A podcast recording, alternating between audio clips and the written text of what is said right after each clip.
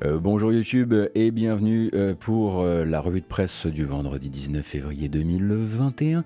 Nous allons faire le tour de l'actualité jeux vidéo des dernières 24 heures, qu'elles concernent des sorties, qu'elles concernent des scoops s'il y en a, et il y en a manifestement des rumeurs aussi, puisqu'il faut bien en passer par là de temps en temps pour se préparer à ce qui pourrait nous arriver dans les temps prochains. On va parler bien fois de licences de Survival Horror, nous parlerons aussi d'investissements venus d'ailleurs. Euh, de patchs qui permettront à certains jeux PC de mieux tourner de démos à venir, d'employés de Stadia un peu mécontents hein, après ce qui s'est passé ces derniers temps, euh, de jeux qui rattrapent, euh, qui rattrapent leur lancement un peu, comment dire, chaotique, ainsi que de jeux indépendants caritatif. On va regarder des bandes annonces, on va aussi s'échanger quelques dates et aussi discuter avec le chat. Je vous rappelle que si vous regardez ça sur YouTube, la vidéo est chapitrée de manière à ce que vous puissiez regarder que ce qui vous intéresse et que vous ne soyez pas coincé avec moi pendant deux heures. Voilà.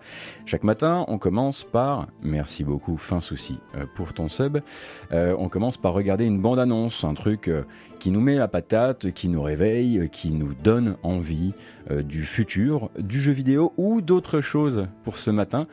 Alors, vous, vous regardez ça en VOD, c'est ok, mais pour le chat, je tiens à prévenir qu'on va se réveiller avec quelque chose d'assez, hum, comment dire, sportif et sanglant. C'est parti.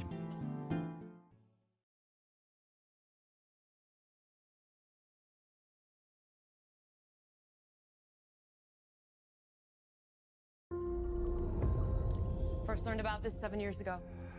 On a mission in Brazil to capture a wanted fugitive. When we got there, it tore through our unit in seconds.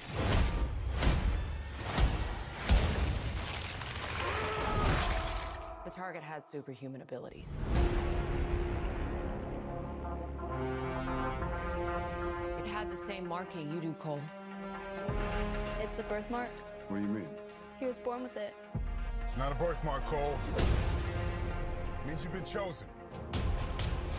Throughout history, different cultures all over the world reference a great tournament of champions. That dragon marking? I think it's an invitation to fight for something known.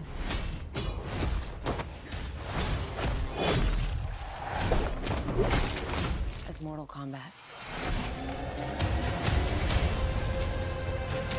These are your champions. I'm Sonya. That's Kano. I'm Liu Kang. Name's Jax. Kung Lao. Lord Raiden. The fate of Earth is in our hands. No matter how many of my people you put in the ground, we will not fail. Kill them.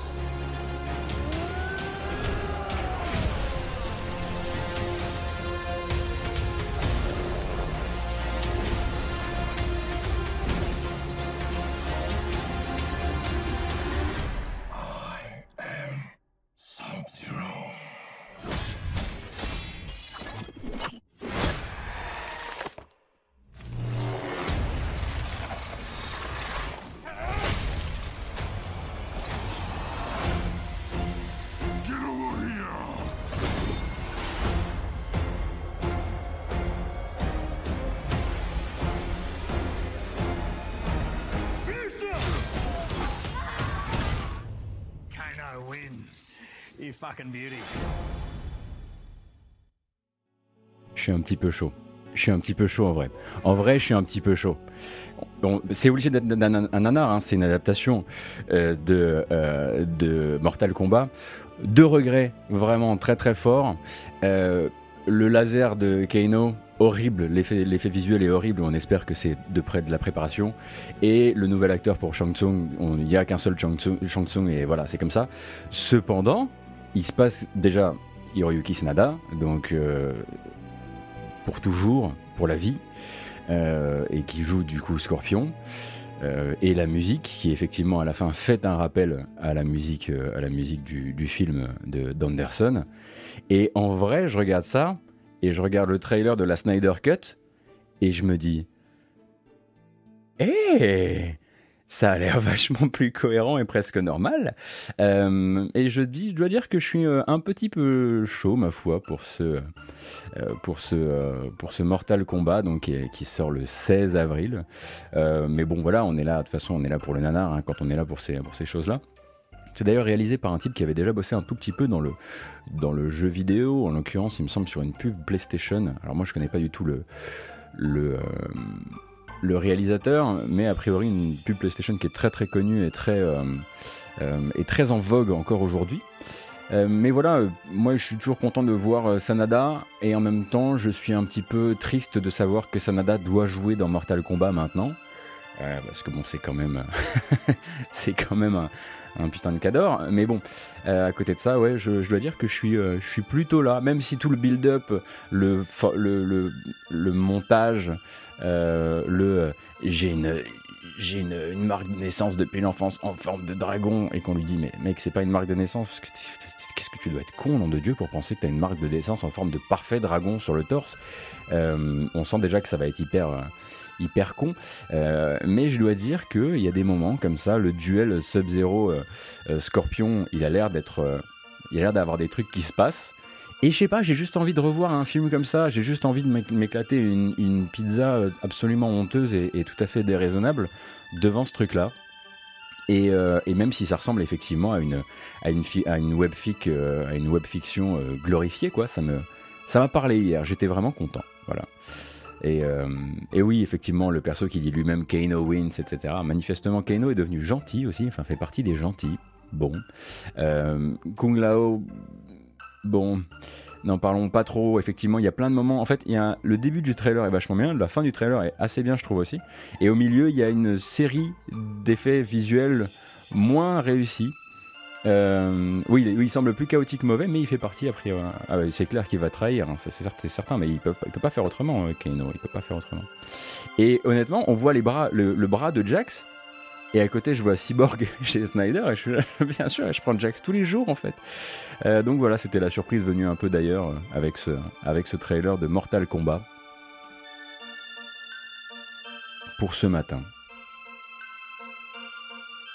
Et on voit Jax perdre ses bras, effectivement.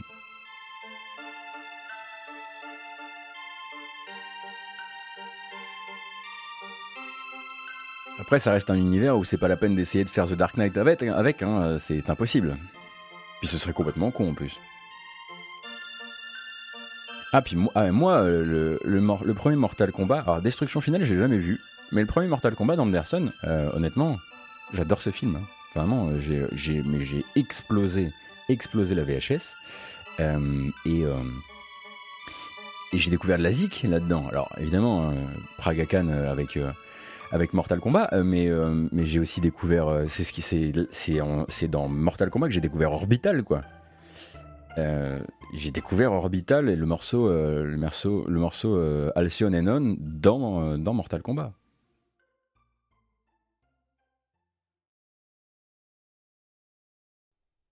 Pour la bamboche à venir, je propose la musique du film original Mortal Kombat. Ah, c'est pas con, c'est pas con. Il faudrait effectivement qu'on arrive à la rajouter. Hein.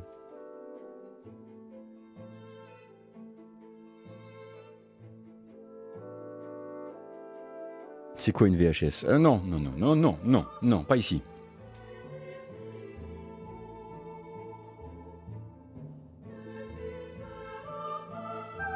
Me faites pas ça, me faites pas ça, je vais crever. Si vous, commencez à me faire ça, je vais crever. Et arrêtez de vous foutre de la gueule de mon rire. J'ai compris ce que vous essayez de faire sur le chat depuis tout à l'heure. Tout le monde est au courant. La moitié d'Internet est au courant. Bon. N'empêche que moi, j'ai pas joué dans Hercule et Sherlock.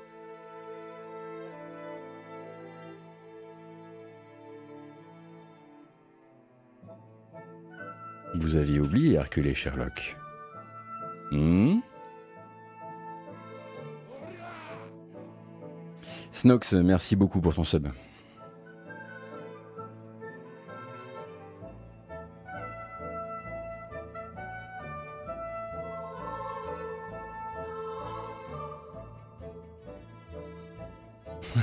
le PTSD, Hercule et Sherlock. Je suis navré, on va pouvoir continuer, mais on va continuer avec de l'information jeu vidéo. Euh, alors c'est difficile de faire plus information de jeux vidéo pour le coup. Euh, et probablement l'un des trucs les plus importants de cette, de cette matinée de jeu. merci beaucoup Bye51 également pour, pour ton sub. Je me permets juste de couper les alertes le temps 2.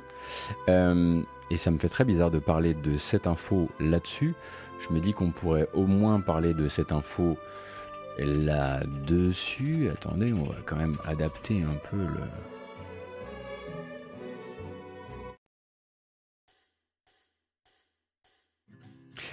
Donc, euh, qu'est-ce qu'on disait? Euh, Deux informations hier, euh, quasiment coup sur coup, mais l'une ayant déclenché la sortie de l'autre.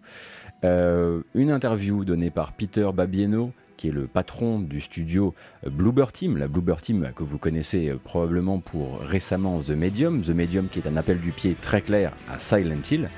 Eh bien, la Bluebird Team, euh, par l'intermédiaire de, Peter Babieno, annonce qu'il travaille actuellement sur une licence d'horreur extrême, existante, extrêmement connue pour le compte d'un éditeur très connu lui aussi, qui, lorsqu'elle sera annoncée à l'été, fera grand bruit. À côté de ça, euh, le jeu serait en travail depuis plus d'un an. Euh, et donc on savait, en gros, il avait déjà été amené dans des interviews il y a longtemps que Akira Yamaoka, qui a co-signé la bande originale de The Medium, eh bien, travaillait, avec la Bluebird Team sur un second projet en même temps. Donc, on peut doucement s'attendre à ce que Bluebird Team travaille sur la licence Silent Hill d'une manière ou d'une autre. Attention, il faut bien s'accrocher au fait que tout ça, ce sont des, euh, des rumeurs, mais c'est pas fini. Restez avec moi, c'est pas fini.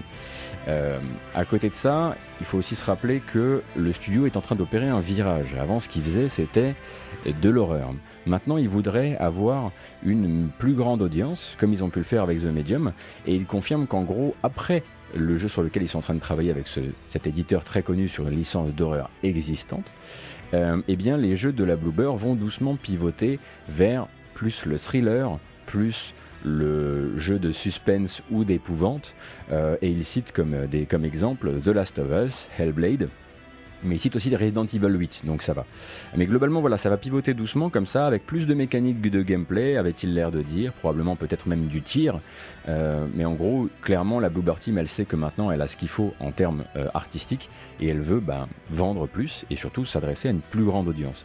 Mais, mais, mais, mais, mais, avec cette information qui sort chez Games Industry, eh bien on a de l'autre côté Video Games Chronicles qui décidément ces derniers temps n'arrête pas d'avoir des petits scoops, eh bien qui eux sortent une seconde information et cette seconde information c'est que ils, savent de plusieurs sources proches soit de Konami, soit de son contracteur, euh, contractant euh, prestataire euh, actuel, que Konami aurait décidé d'externaliser un titre Silent Hill chez un éditeur, chez un développeur japonais, lui aussi très en vogue.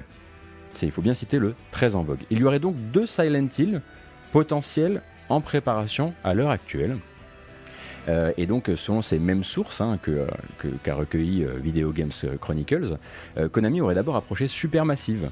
Ce sont les gens qui ont fait, donc récemment ils sont sur Dark Pictures, mais avant ça ils étaient sur Until Dawn, Dark Pictures Anthology, pardon, et ils les ont approchés à la base pour un reboot, ils les auraient approchés pour un reboot de Silent Hill, qui finalement ne se serait pas fait. et on sait aussi que, c'est, que Konami, à l'époque, quand il les avait approchés et que la rumeur était sortie, avait démenti, avait fait non, non, non, non c'est pas vrai, manifestement parce que le projet s'était pas fait, et Konami avait déjà euh, communiqué sur le fait qu'ils avaient pas forcément fermé la porte à des adaptations euh, de, la licence Silent Hill, mais qui voulaient que ce soit fait de manière originale et pas comme avant. Donc il faudra voir avec qui ils comptent travailler. Évidemment, euh, les premiers qui viennent en tête, ce serait Kojima Prod, pour plein de raisons que vous imaginez, mais Kojima Prod et Konami, probablement impossible en termes relationnels. Donc il faudra voir avec qui il travaille actuellement. Est-ce que ce serait deux Silent Hill canon? Est-ce que ce serait un Silent Hill euh, d'une, enfin, canon ou spin-off et puis un remake aussi? Je sais pas pourquoi, mais quand je vois The Medium, je verrais bien la Bluebird Team actuellement en train de faire actuellement en train de travailler sur un remake.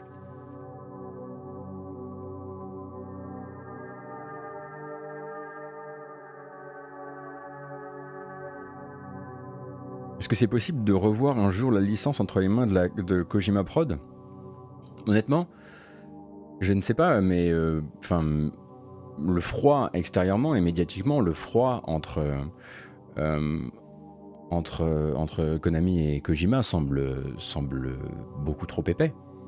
Ou alors, il faudrait qu'il y ait une question humaine que les gens qui symbolisaient le conflit de, de, Kojima avec Konami chez Konami ne soient plus en place.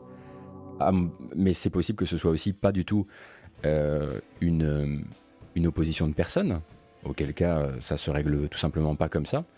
Et effectivement la grosse rumeur qui revient assez souvent c'est Sony Japan. Donc en tout cas on devrait avoir des informations, euh, de, euh, des informations de la part de, de, la Bluebird Team cet été sur leur projet avec un éditeur euh, très connu euh, sur, une, euh, sur une licence d'horreur très connue. et peut-être que du coup, c'est pas quand on avait, souvenez-vous, il y a quelques jours, on avait Akira Yamaoka qui discutait donc sur un podcast un podcast euh, geek gamer euh, en Arabie Saoudite et la vidéo avait été retirée parce qu'il avait promis. Euh, je pense que le projet que vous voulez que j'annonce sera annoncé à l'été. Et ensuite, on a Konami qui avait démenti avoir fait disparaître cette vidéo. Alors c'est peut-être aussi parce que tout simplement c'est la Bluebird Team qui a fait qui a demandé à ce que la, vidéo soit retirée et pas du tout et pas du tout Konami. Même si c'est pas normalement la Bluebird qui s'occupe de ça, mais bon.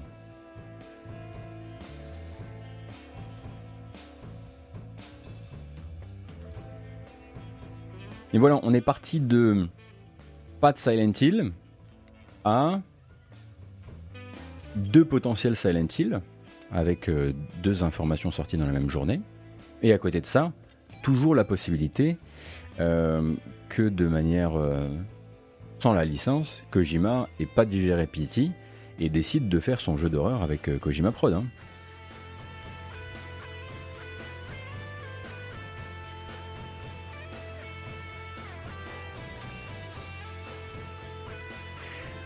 Ôtez-moi d'un doute, parce que moi, vous savez que, j'ai pas forcément toutes les, toutes les meilleures billes sur ces, euh, sur ces licences-là.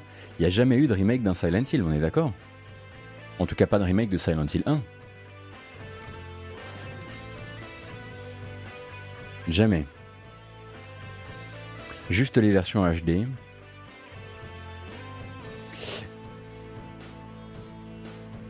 Ah, Shattered Shattered est, considéré comme un. c'est une relecture. Alors, je parle vraiment de remaster HD hein, pour le coup, pas de relecture, pas de reboot ou de relecture. Ah, Shattered Memory, c'est une relecture.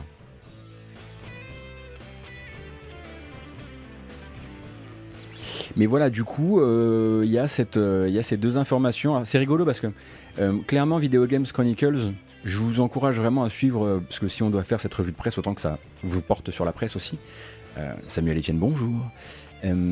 Euh, c'est très intéressant parce qu'on sent qu'ils en ont plein les poches actuellement, des petits trucs comme ça, qu'ils ont des, petits bidules euh, machin. Et j'ai l'impression que. des petits bidules machin. Et j'ai l'impression que leur objectif dans les temps à venir, ça va être d'attendre que sorte une information pour sortir le fameux article. alors, qu'on aime ou on n'aime pas la, la tactique, hein. le fameux article non, machin ne travaille pas avec machin, ou non, ce studio-là n'est pas le seul à travailler sur tel, sur tel euh, licence. Quoi qu'il arrive, en fait, ils attendent d'avoir une information pour rebondir dessus euh, avec ce que eux ils ont, euh, ils ont d'exclusivité. Ils sont sur quoi le studio qui a fait le remake de Demon Souls? Tu parles de Bluepoint. Bluepoint à l'heure actuelle, je ne sais pas sur quoi ils sont. merci, merci, merci, merci. Bah, allons-y, on part sur Merci. Merci beaucoup à Rémi, merci beaucoup également Breloque pour les 100 bits de tout à l'heure. Merci Marie-Louis aussi. Pas très merky d'habitude, mais là, euh, voilà, on, on garde.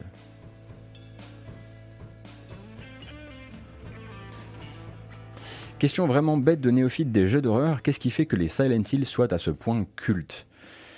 Bonne question. Bonne question, et je serais pas la meilleure personne pour te répondre à ce sujet-là.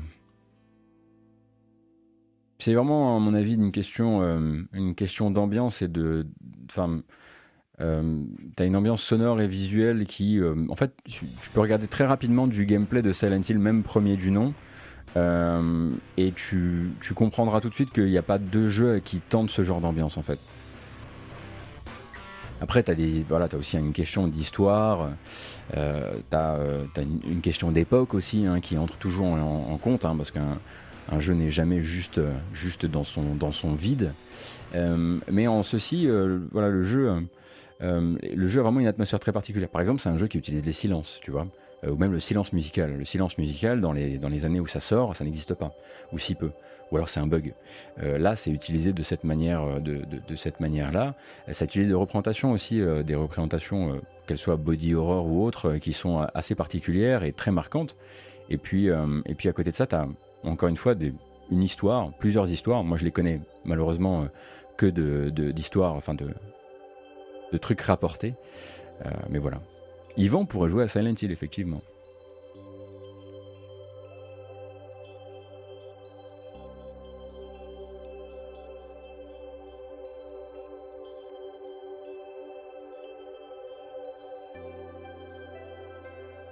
Et si tu veux, c'est pas des jeux de zombies.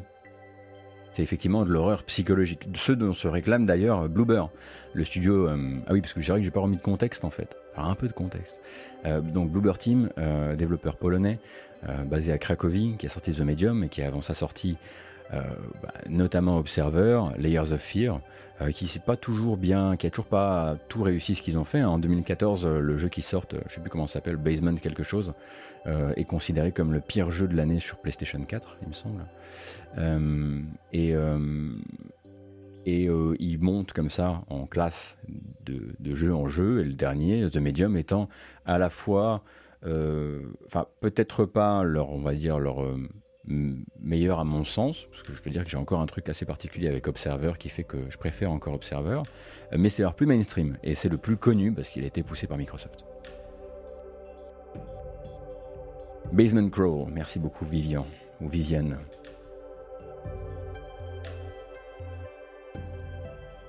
Mais je jouerai à Soma quand je jouerai à Soma Enfin faut-il à chaque fois qu'on en revienne avec moi qui vous confie que j'ai peur? Bah, C'est incroyable ça. Bah, Dengofa, c'est un peu toujours ce qui se passe avec les jeux de Bluebird, c'est que tant que tu as compris qu'en fait il peut pas t'arriver grand chose, même dans les derniers, hein, euh, mais, et surtout, euh, c'est ce qui a été vraiment un, truc qui. qui, tous leurs jeux sont frappés de ce truc-là. Euh, et après-demain, eux disent qu'ils veulent faire des jeux avec, des, avec des systèmes, avec du gameplay, avec du tir, avec une barre de santé, avec tout ça. Je doute pas de leur capacité à le faire, dans la mesure où il y a encore pas longtemps, ils étaient infoutus d'animer des personnages, enfin de filmer des personnages leur jeu était en vue FPS et vous rencontriez pas, grand, pas beaucoup d'humains. Dans The Medium, il y a énormément de choses, de nouveautés qui sont, qui sont introduites qu'il n'y avait pas avant. Il y a tout un, un camera work qu'il n'y avait pas avant, euh, il y a tout un système de TPS qu'il n'y avait pas avant. Donc en fait, clairement, ils sont en train de capitaliser là-dessus et vont capitaliser là-dessus sur leur prochain projet. Créou, merci beaucoup pour ton prime. Merci également Jim RTZ.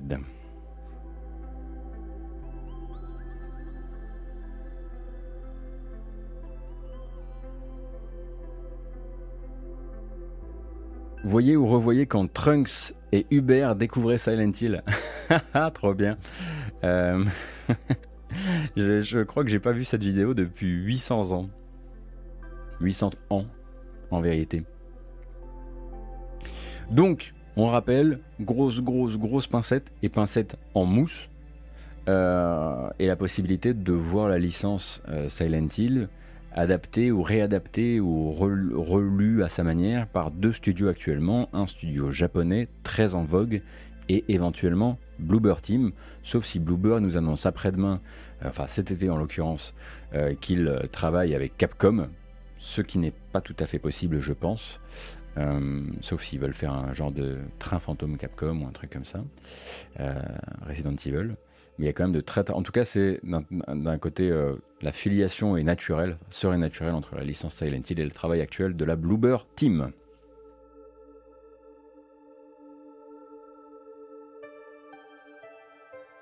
Merci beaucoup, Bose Basher.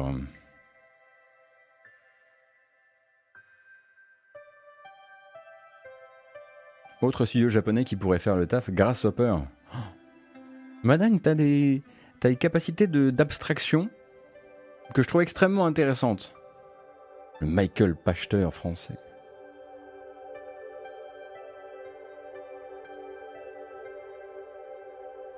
Bluepoint n'est pas un studio japonais.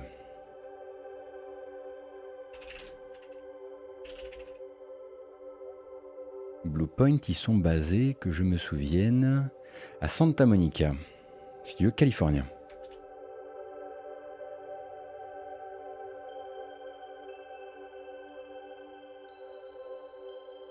Petit retour que j'aimerais faire sur une actu qu'on a traitée en début de semaine. Souvenez-vous de ce ah, c'est pas californien? C'est Texas, au Texas, mes excuses. Ce trailer qu'on a regardé ensemble il y a quelques, quelques matins.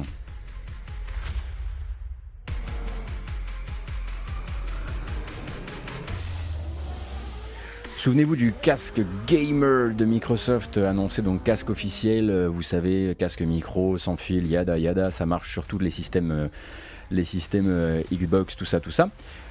L'information sur laquelle je voulais revenir, parce que j'ai été un peu rattrapé à la culotte justement par quelqu'un que je citais à ce moment-là, euh, Florian Agès des numériques, euh, où je vous disais que, je disais que vous pourrez probablement retrouver le test du casque sur les numériques bientôt quand il sortira.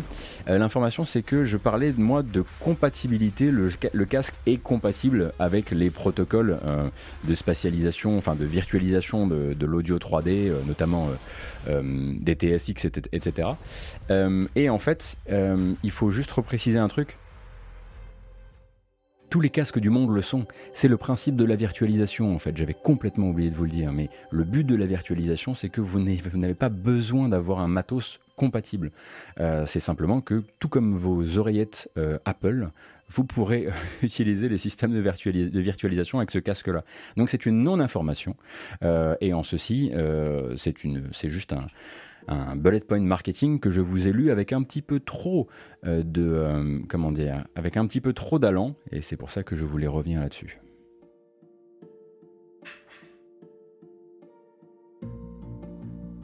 Donc le binaural quand il est virtualisé.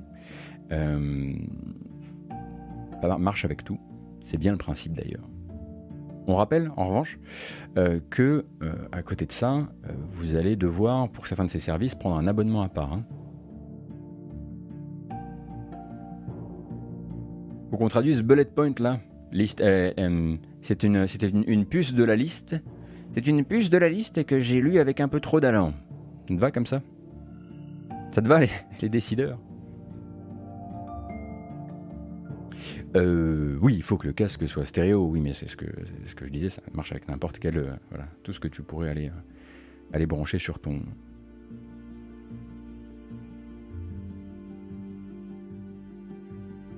Vous branchez des casques mono sur vos. Qu'est-ce que vous voyez? Qu'est-ce que c'est que ce. Vous êtes en train de vous moquer, c'est ça?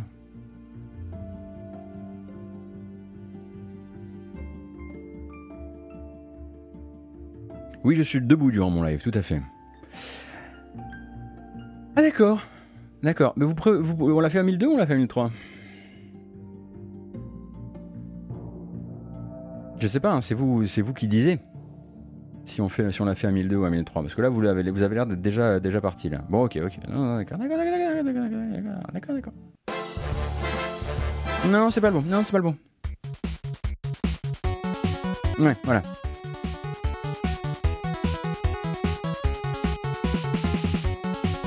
Qu'est-ce qui se passe? Les gens arrivent.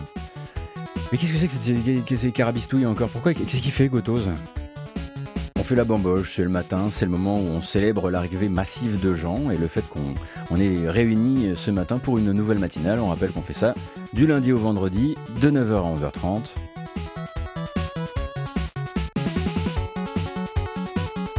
En plus, avec du Ninja Gaiden, ça fait toujours plaisir.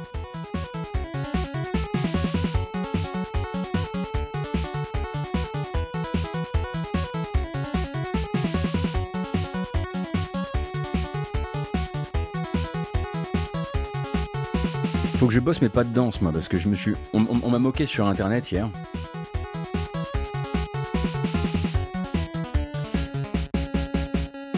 Ah vous voulez la gotos danse, d'accord.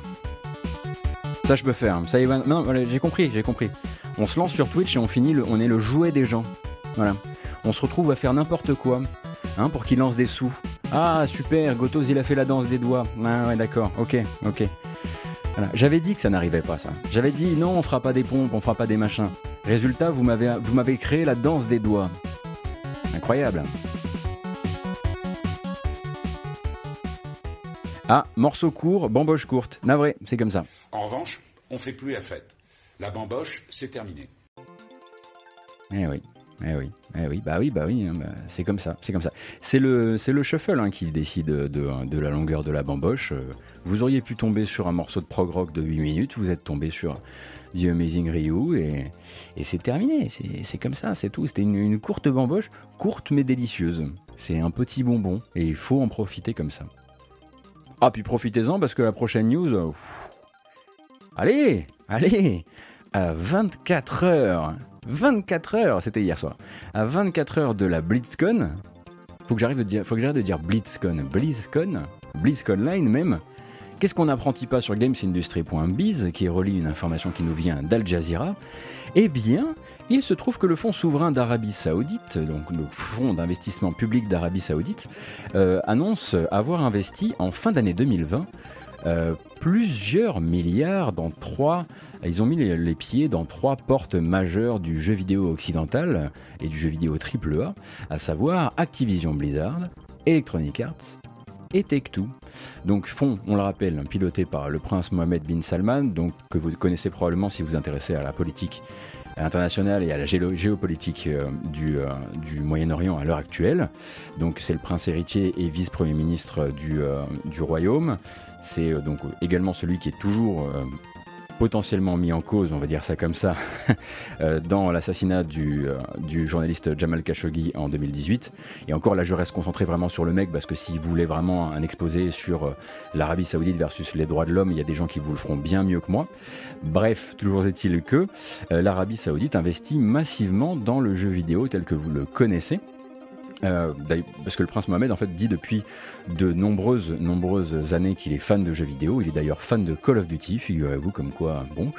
Euh, et euh, on ne connaît pas le pourcentage en revanche de participation que ça représente, mais partez du principe qu'en valeur marchande, ça donne 1,4 milliard d'actions chez Activision Blizzard, 1,1 milliard de dollars hein, d'actions chez Electronic Arts et 826 millions de dollars d'actions chez 2K Games. Euh, et pour rappel, hein, c'est déjà une filiale euh, de la fondation du prince Mohamed qui, avait, qui s'était offert un tiers de SNK euh, en novembre 2020, ouais, en annonçant qu'ils allaient passer leur participation à 51% pour devenir actionnaire majoritaire.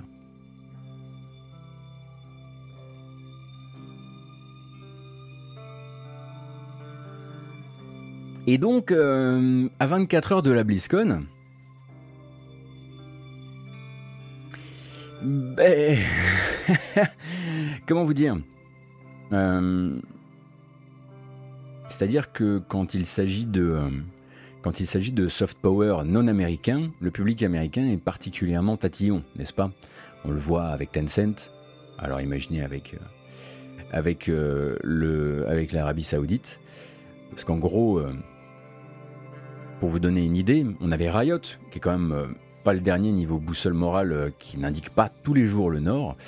Euh, qui devait euh, l'année dernière encore travailler avec, euh, avec le gouvernement saoudien sur la construction de cette fameuse ville mégapole futuriste qui s'appelle... comment s'appelle-t-elle déjà? Neom, voilà. mégapole futuriste aux 500 milliards de dollars qui devait être construite dans le, dans le désert et pour laquelle manifestement le gouvernement était en train de, de déporter des populations locales et d'en buter quelques-unes au passage. Euh, et du coup, euh, Riot, qui devait manifestement participer à rendre la ville de Neom plus euh, fun avec de comment dire l'entertainment digital et numérique, eh bien Riot s'était désengagé après le backlash. le backlash notamment hein, du public américain. sauf que là c'est fait.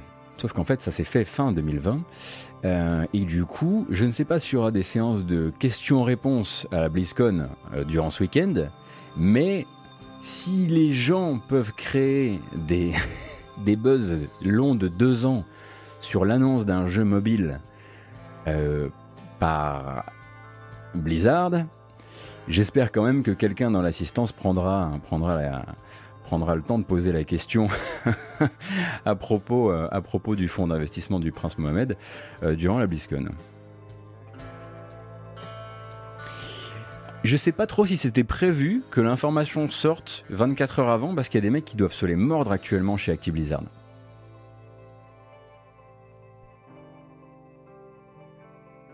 Ça s'est pas fait sous le manteau, mais ça s'est fait en fin d'année 2020, quoi. Oui, non, c'était plus un sponsor, effectivement. En fait, il devait faire du. Enfin, euh, c'est du, sport, c'était du sports washing, quoi. Il devait, euh, il devait organiser un partenariat qui ferait que tout ce qui était e-sport euh, dans la, dans la, ville de Neum serait sponsorisé par Riot.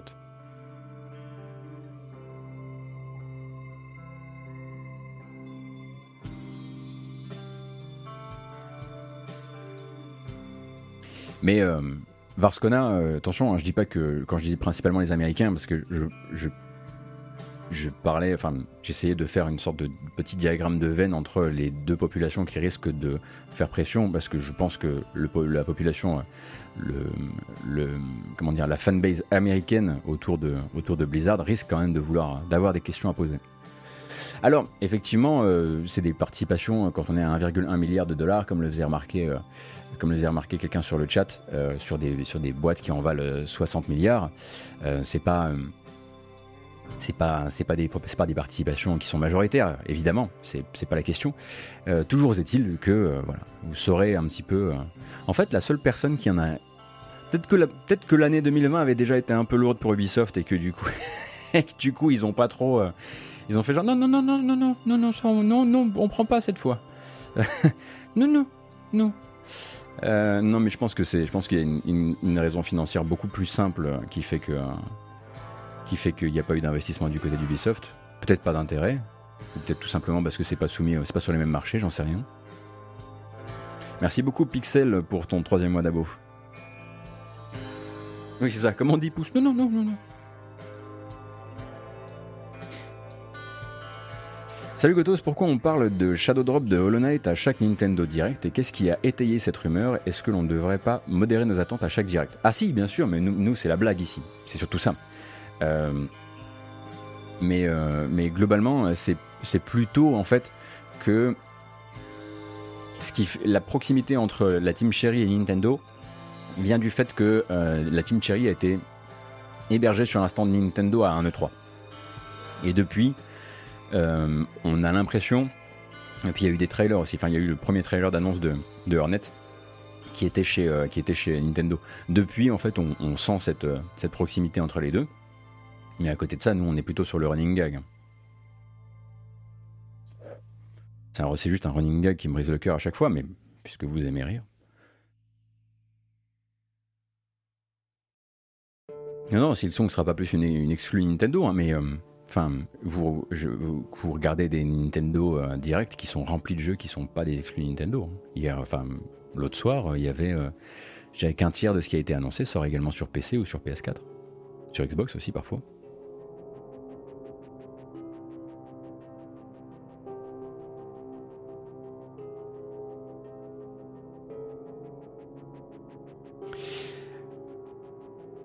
Ça nous fait combien en tout et pour tout cette affaire euh, d'investi là? Ça fait plus de 3 milliards de dollars. C'est pas mal, hein?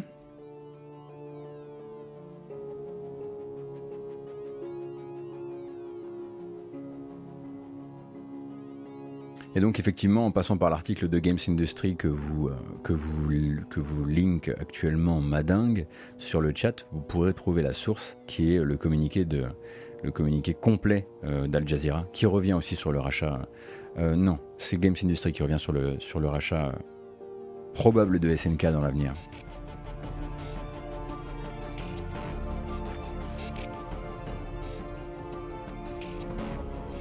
En parlant de Hollow c'est les mêmes devs derrière. Qu'est-ce qui me fait penser qu'il sera bien? Mais vous, mais c'est quoi que vous cherchez? Vous cherchez le contact ce C'est la team chérie. Euh, oui, c'est les mêmes développeurs. Et oui, parce qu'en en fait, c'est juste un jeu qui a essayé de, c'est juste un jeu qui a essayé de, comment dire, qui a commencé comme une petite extension et qui est devenu quelque chose de beaucoup plus grand. Euh, et bah, du coup, vu que le premier jeu, euh, Hollow Knight, était pour moi un coup de maître, on attend évidemment très très fort le second jeu, même si on sait que le deuxième album, le deuxième jeu, euh, la confirmation, c'est là que tout se joue. Euh, mais il sort quand stop, stop, stop. Vous êtes en train de. Je tombe dans le, je tombe dans le trou du lapin et c'est à cause de vous. On va regarder une bande annonce et vous allez voir, vous allez voir les bienfaits de la next gen. Vous allez voir toute la puissance de la PS5.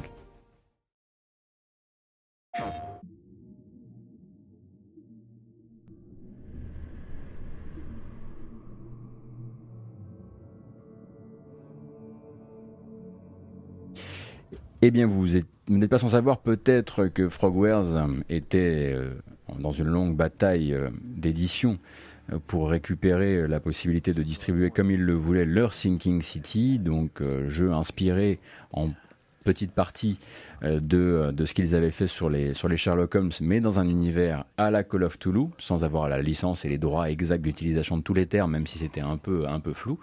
Et donc oui, il y a forcément des zombies dans Sinking City, c'est un jeu que j'avais testé pour Gamecult, et qui revient dès aujourd'hui avec une version améliorée pour PS5.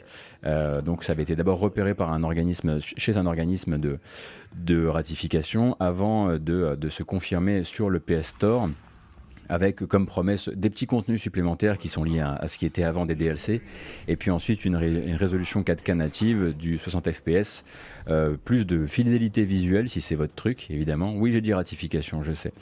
Euh, et euh, ainsi que de, des temps de chargement moins longs. je vais pas vous mentir, de tous les défauts que, dont souffre malheureusement le jeu, qui est pas inintéressant au demeurant, les, les chargements en sont en sont clairement un.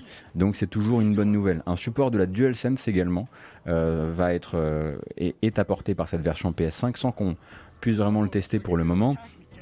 J'imagine qu'ils vont essayer de mettre ça dans la partie, euh, dans la partie euh, gunplay, gunfight du jeu. Je tiens à vous dire tout de suite que le les gunfights du jeu sont catastrophiques.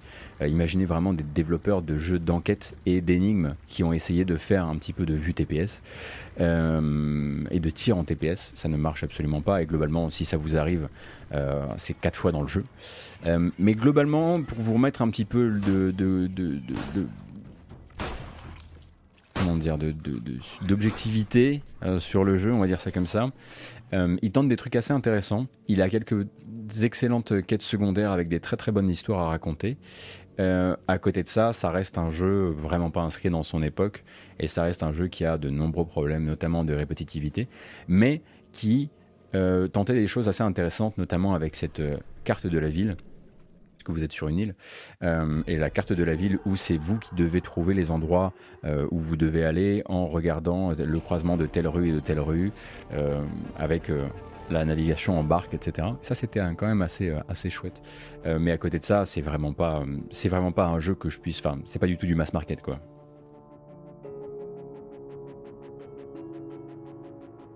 Oui, effectivement, il y a The Shore qui sort aujourd'hui, pistolet laser. Je me suis pas encore intéressé au jeu.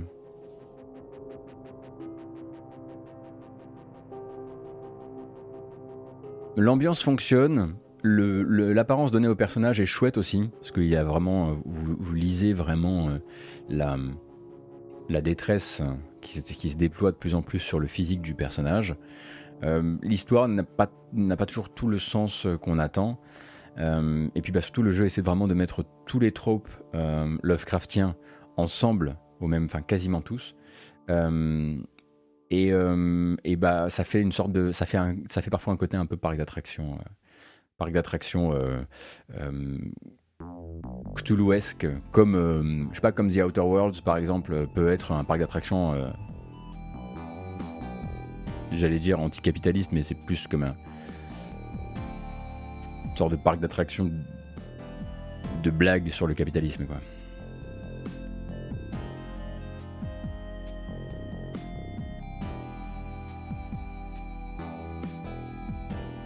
Tu es étonné que des joueurs en attendaient une version améliorée. Alors, euh, Yok alors avec un pseudo comme ça, au moins on est raccord.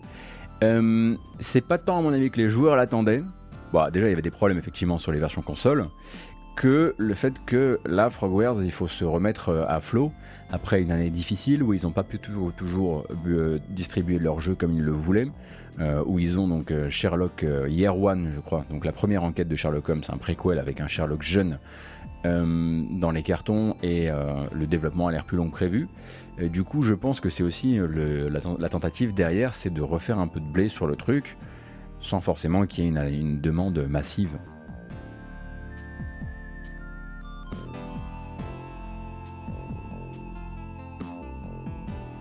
Oui, ils, ont eu de nombreuses tensions effectivement avec Focus à ce, à ce sujet. Avec Focus ou avec, avec Nacon? On ne sait plus. On ne sait plus. C'est ça le problème avec Thinking City.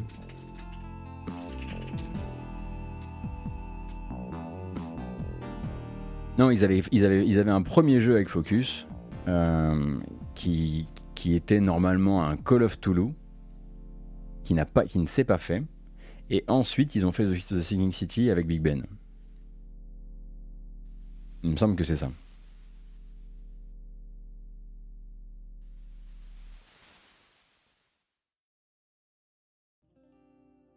Et à la place, c'est Cyanide qui a fait son Call of Toulouse avec, euh, avec Focus.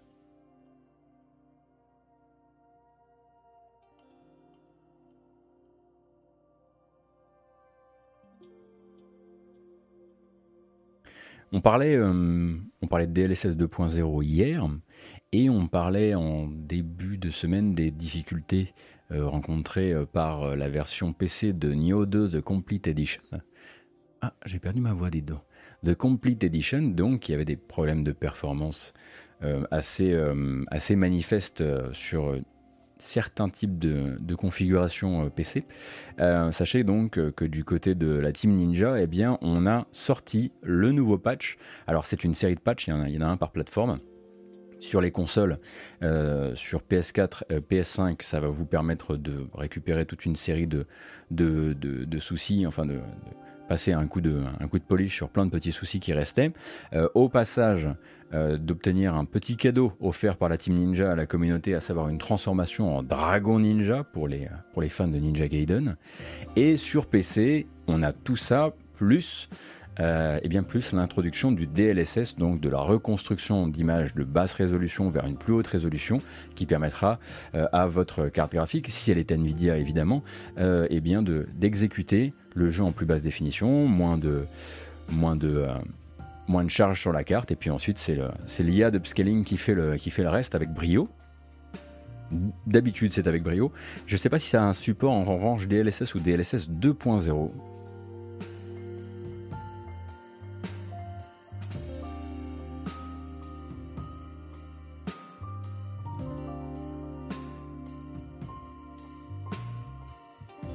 C'est que sur les RTX.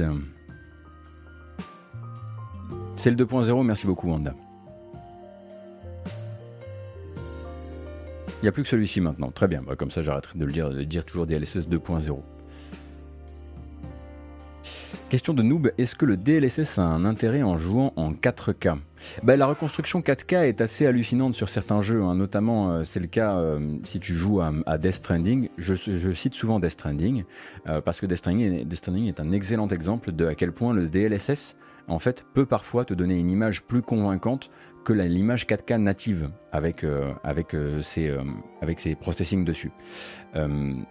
Et euh, je te recommande vraiment, bah, j'imagine que sur Digital Foundry tu trouveras ça, la comparaison euh, entre les deux. Et effectivement, notamment au niveau des reconstructions des petites choses, de ce qui est des textiles, etc., des, textures, euh, le, le DLSS 2.0, par upscaling d'une plus basse résolution, fait meilleur que la 4K native. À mon sens. Après, il y a des questions de goût aussi. hein.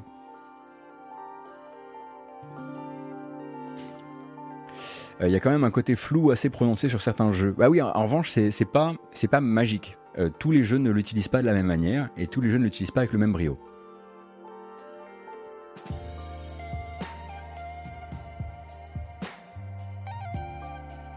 L'intérêt, c'est quand vous montez dans les hautes résolutions. Moi, l'intérêt, c'est avec l'ultra wide.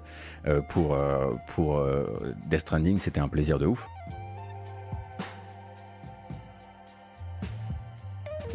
Ou sur contrôle d'ailleurs.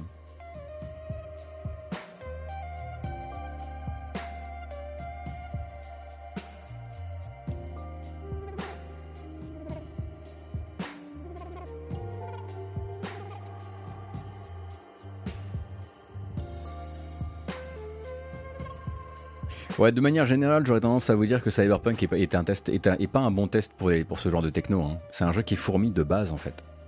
Vous pouvez l'exécuter euh, à pleine balle, il y a du fourmillement. Donc. euh, euh, Pike Vichu, euh, le site que je viens de citer, c'est Digital Foundry, la fonderie digitale. C'est un organe rattaché au site Eurogamer britannique, dont le but est d'étudier les questions techniques autour du jeu vidéo.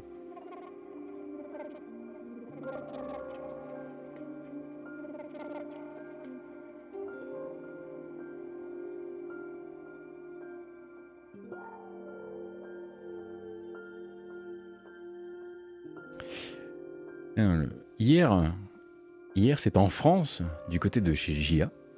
Euh, c'est JA qui a, repéré ça, donc je vous le montre. Effectivement, le tweet a été supprimé depuis. Euh, mais il semblerait que Jed Raymond, très rapidement, et pour pas longtemps, ait quand même retweeté l'article de Kotaku euh, qui revenait, on, en- on revenait dessus hier, qui revenait sur la manière avec laquelle Phil Harrison et Google ont fait, ont fait savoir aux équipes des Stadia Games et Stadia Entertainment que c'était terminé. Et surtout sur la manière euh, dramatique avec laquelle, manifestement, encore cinq jours avant, Phil Harrison écrivait aux équipes On fait des progrès de ouf, je suis hyper fier de vous, on a un line-up en or. Et puis, juste ensuite, cinq jours plus tard, euh, de fermer tout le monde, euh, d'envoyer tout le monde sur le, sur le carreau et d'admettre, une fois provoqué par, enfin, une fois confronté par ses employés, qu'au moment où il leur avait envoyé le mail, ils savaient qu'ils allaient être mis sur la paille. Donc, ça, encore une fois, ce sont des. C'était Kotaku qui récupérait donc des témoignages, mais quand même Jade Raymond était passé par la case, euh, euh, par la case retweet, mais elle l'a vite supprimé. Ah oui, j'avais pas vu les tendances à côté. Il faudrait que je trouve un, que je trouve un, un plugin pour qu'on n'affiche plus les tendances là. Parce que franchement, Isabelle Balkany, Béatrice Dalle, euh, qu'est-ce qu'on s'en fout pour la matinale quoi.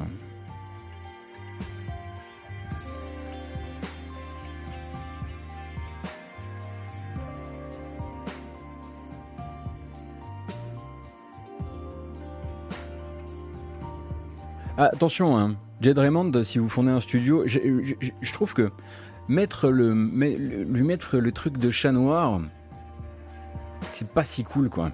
C'est pas si cool. Elle a manqué de chance, mais je pense pas que ce soit un chat noir. Le chat noir, bah, le chat noir ou autre chose. Déjà, Phil Harrison, voilà, ne vous approchez pas de Phil Harrison. Si vous avez envie de. si vous avez envie de vivre une, une vie professionnelle euh, de, de qualité, euh, ça me semble être la, effectivement le truc à, garder parce que lui, il a un vrai. Il a un vrai euh, Elle, effectivement, elle a joué de malchance pour le coup. C'est pas une expression utilisée par. Ah, si, c'est des guignols qui utilisaient ça pour Sarkozy. J'ai joué de malchance. Et elle, effectivement, c'est vrai que bah, voilà, depuis 2014 et depuis le, depuis le départ de Ubi Toronto, c'est très compliqué. D'ailleurs, on en parlait hein, clairement. Moi, quand je voyais toutes les annonces, etc., je pensais vraiment euh, à cette personne qui a été hyper mise en avant, qui a été mise en avant comme étant euh, vraiment une golden girl du, jeu vidéo euh, actuel, qui devait pousser le jeu vidéo de demain et aller comme ça de, catastrophe en catastrophe, ça doit, vous, ça doit exploser le moral. Ça doit être très très difficile de remonter en selle après un truc comme ça, quoi.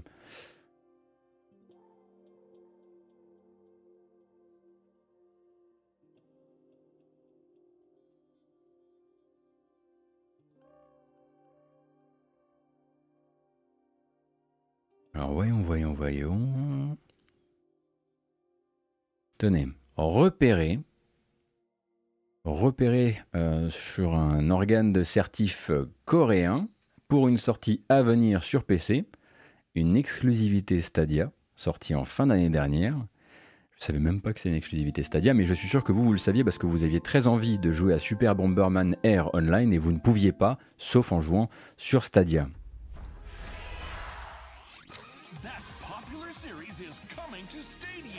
Donc ça c'est le trailer Stadia, évidemment. Bomberman R Online. Battle 64 mode.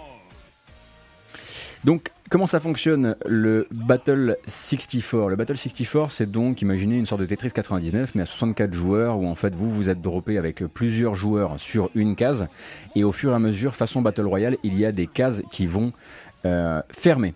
Et ces cases, au moment où elles vont fermer, elles vont vous, elles vont vous forcer à vous précipiter euh, vers le portail euh, les portails qui sont les portos éventuellement, qui sont sur les bords, pour rejoindre les autres euh, games avec les autres joueurs dedans, qui elles ne sont pas encore fermés.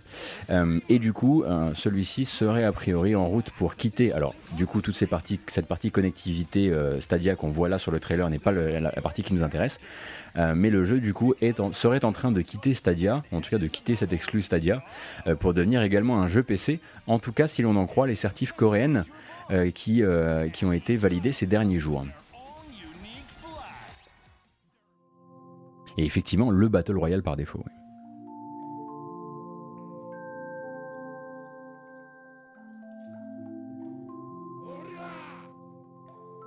Merci beaucoup Skate D ou Skate and Die. Question rien à voir, pas obligé de répondre, mais je cherche un micro et je me demandais ce que tu avais. J'ai le micro de tous les branlos comme moi qui veulent avoir le micro de Mister MV, c'est un SM7B de, chez Shure, euh, mais c'est un petit peu compliqué à mettre en place parce qu'il faut, il faut avoir toute une ligne XLR derrière avec un préampli, etc. etc. C'est pas le truc le plus adaptable du monde. En revanche, si tu cherches un micro qui soit vraiment plug and play et très cool, et en USB, je te recommande le Blue Yeti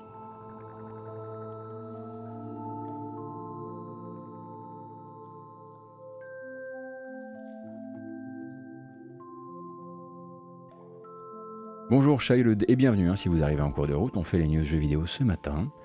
Euh, j'espère que vous allez bien. Le seul truc que tu as à faire euh, si tu euh, prends un Blue Yeti, c'est de prendre un bon filtre anti-pop. Pas de blague sur mon chat. Pas de blague sur mon chat.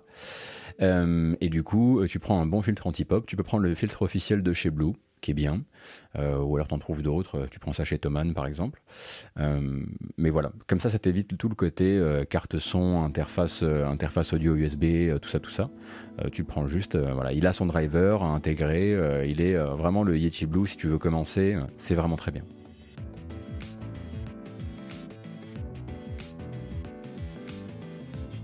Et après, tu peux aussi te dire que tu pars sur un, micro euh, XLR qui n'est pas le SM7B. Hein. Tu peux effectivement le NT1A de Rode, comme le dit très bien euh, Kunin ou Kunine.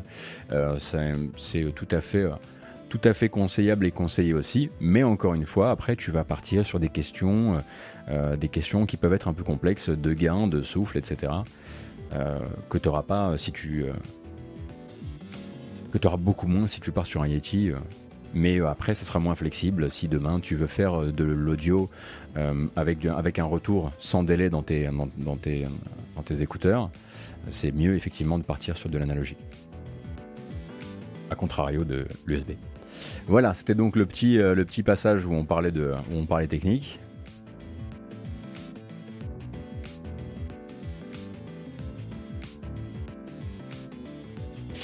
Notez que le Blue n'a pas évolué depuis 7-8 ans. Bah après, tu as les versions Blue Nano aussi. Euh, le, c'est quoi le Yeti Nano?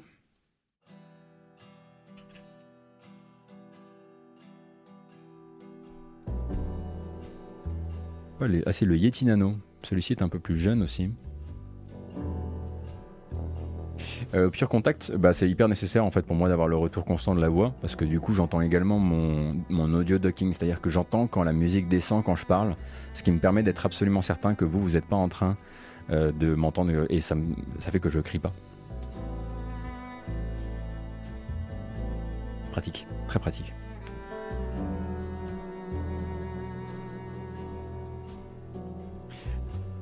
Et puisqu'on est dans les recos, ok, bah écoutez, vous voulez la faire comme ça, pas de souci. Bon bah si vous êtes sur YouTube et que vous regardez la VOD, on est passé sur du téléachat, c'est des choses qui arrivent. Euh, le bureau, c'est un FlexiSpot ED2... E2D, ED2, ED2. Oui, je suis debout là.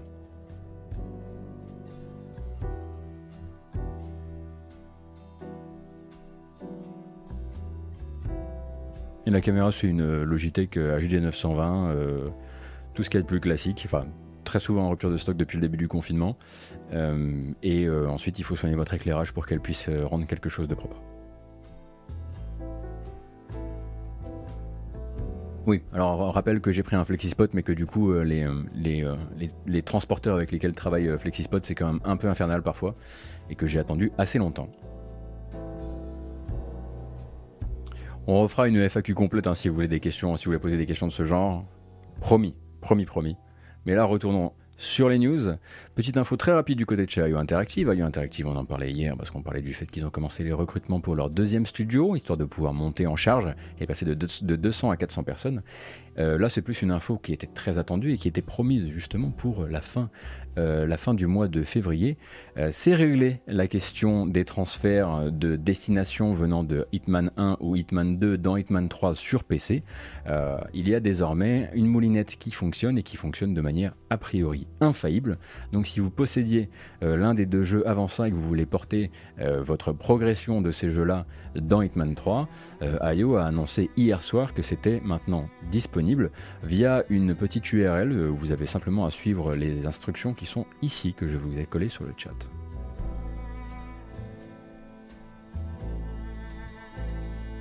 ils ont tenu parole, ils sont même presque en avance. Hein. ils avaient dit fin, fin février, donc. Euh, presque en avance. On va pas non plus commencer à. Voilà. Ça aurait dû être là, effectivement, c'était une promesse de sortie du jeu, mais c'est là.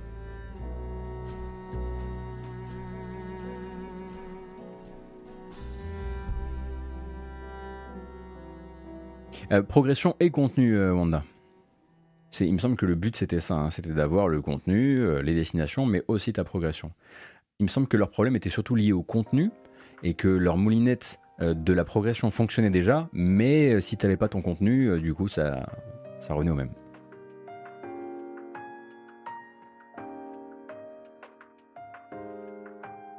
Après, il y a eu des informations lâchées par People Can Fly sur la future démo de Outriders. Alors, je vous avoue que ça, c'est pas vraiment une news que j'ai préparée. Du coup, pour, pendant qu'on regarde un petit trailer, l'un des derniers trailers de Outriders, euh, moi, je vais peut-être vous faire un peu l'article de tout ça. Si vous avez envie de jouer de, à Outriders, après que toute la presse française, ou presque, se soit accordé à dire que pour l'instant, au, niveau, euh, au niveau du fun, on n'était pas non plus sur des sommets. Pour rappel, Outriders, développé par People Can Fly et édité par Square Enix, sera un jeu de tir euh, en coopération, science-fiction, avec du loot, etc., etc., des héros, etc., etc. Welcome to Enoch, a hellhole of madness and misery. If you don't want to end up as worm food, What worked for you in the old world won't work here. Mantra. Running and hiding are simply not viable options. Here, if you plan on surviving, you need to shift your mind into a higher gear. Donc la démo qui sera sur PS5, sur PS4, sur Xbox Series, sur Xbox One et sur PC, que vous soyez sur Steam ou sur GeForce Now, commencera le 25 février prochain, un jeudi, à 5h de l'après-midi, il vous en coûtera 22 gigas pour télécharger tout ça. Et le studio veut être extrêmement clair là-dessus. C'est une démo, pas une bêta.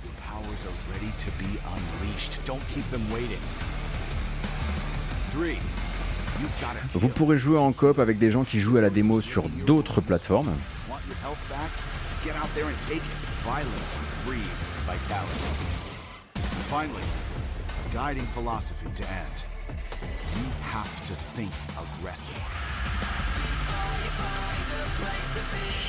C'est compliqué, hein. honnêtement c'est compliqué pour Outriders.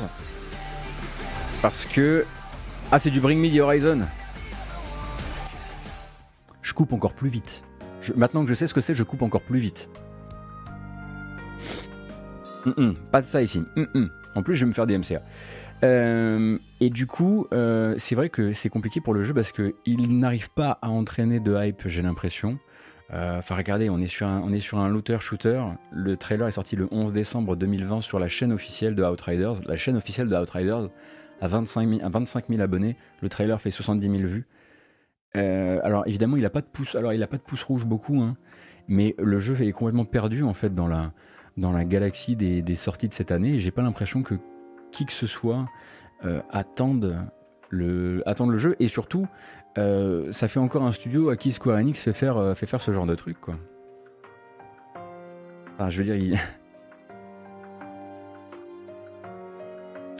ils, sortent d'Anthem.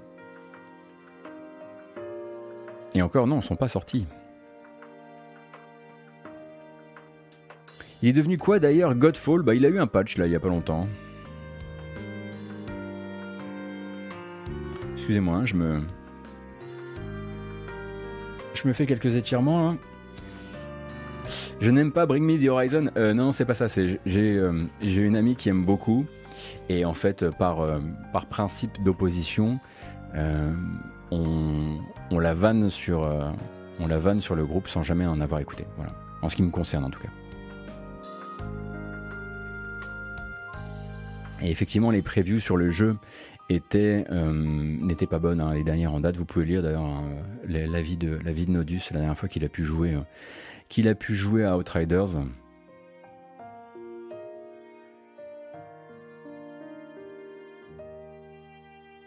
Après Godfall, effectivement, c'était pas un jeu service. Alors celui-ci, je sais pas si euh, qu'est-ce qu'il projette de faire avec Outriders, mais à mon avis, on devrait euh, euh, on devrait pas le voir non plus courir très très longtemps dans la pampa jeu vidéo, si vous voulez mon avis. Et c'est prévu pour un lancement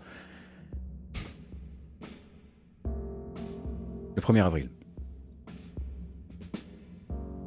Bien sûr, bien sûr, bah évidemment.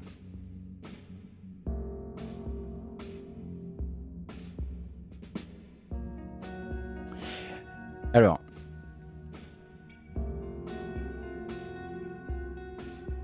il paraît que vous voudriez une seconde bamboche. Moi, je suis pas contre. Mais dans ce cas, euh, dans ce cas, il faut, il faut que hum, D'accord, d'accord. On est à 1300. On a une rapide, mais dans ce cas-là, elle va être un petit peu spéciale. Je vous préviens, on va y aller en deux temps. D'accord, vous êtes prêts? Ok, parce que ça va être. Elle va, elle va, il va y avoir un faux départ.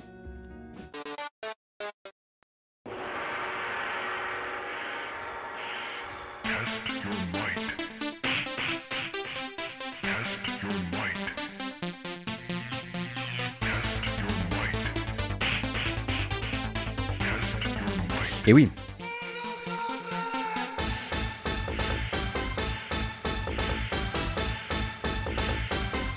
C'est quoi la bamboche bah, C'est ça. C'est compliqué, hein. c'est compliqué vraiment. On se réveille donc, euh, vous savez, c'est un programme du matin, on est obligé de se réveiller quoi.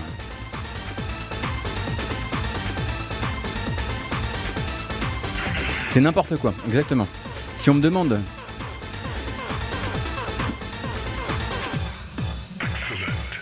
Dites-vous hein, quand même qu'à un moment, je serai une vieille personne et genre mes gosses où mes petits-enfants viendront me voir, me montreront une vidéo et feront C'est toi ça? Et on sera en train de faire ça là.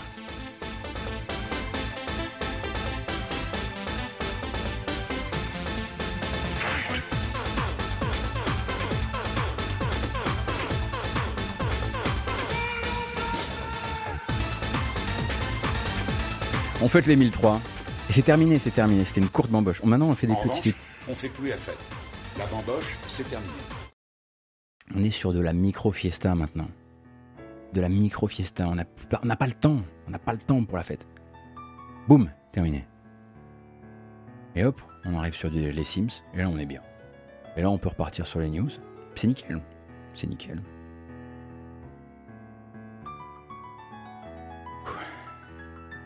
Cool. Cool, cool, cool. Nous parlions donc des imports de sauvegarde. De quoi on a parlé jusqu'ici? Bah tiens, hein parce que la bamboche ça va aussi servir un petit peu à faire de, à refaire un petit sommaire. On est revenu bah, justement sur le trailer du film Mortal Kombat à sortir euh, bientôt en avril me semble-t-il, euh, pour lequel j'ai eu le plaisir de voir que je n'étais pas le seul à être un minimum chaud, euh, ce qui était assez cool. Donc le trailer est disponible sur YouTube si vous avez envie de vous spoiler. Nous on s'est allègrement spoilé ce matin et puis on a, on a célébré la présence de Hiroyuki Sanada au, casting. Il joue Scorpion, merveilleux. Euh, nous sommes revenus sur la double rumeur autour de Silent Hill. D'un côté, euh, la possibilité très forte que la Bluebird Team, les créateurs de, Medium et Observer, euh, soient actuellement en train de travailler sur un Silent Hill, en tout cas sur une franchise d'horreur existante pour un éditeur très connu avec un jeu qui serait révélé durant cet été, et de l'autre une contre-rumeur euh, qui elle nous vient de Video Games Chronicles qui saurait que Konami aurait actuellement un projet Silent Hill officiel avec un développeur cette fois-ci japonais. Du coup deux Silent Hill en préparation, un remake et un, jeu et un nouveau jeu, deux remakes, deux nouveaux jeux. On ne sait pas, ce sont des rumeurs, mais pour l'instant les fans de Silent Hill peuvent recommencer à mettre des petits pins comme ça sur un tableau en liège et à tirer euh, des fils rouges pour essayer de se convaincre que ça ira mieux dans les temps à venir.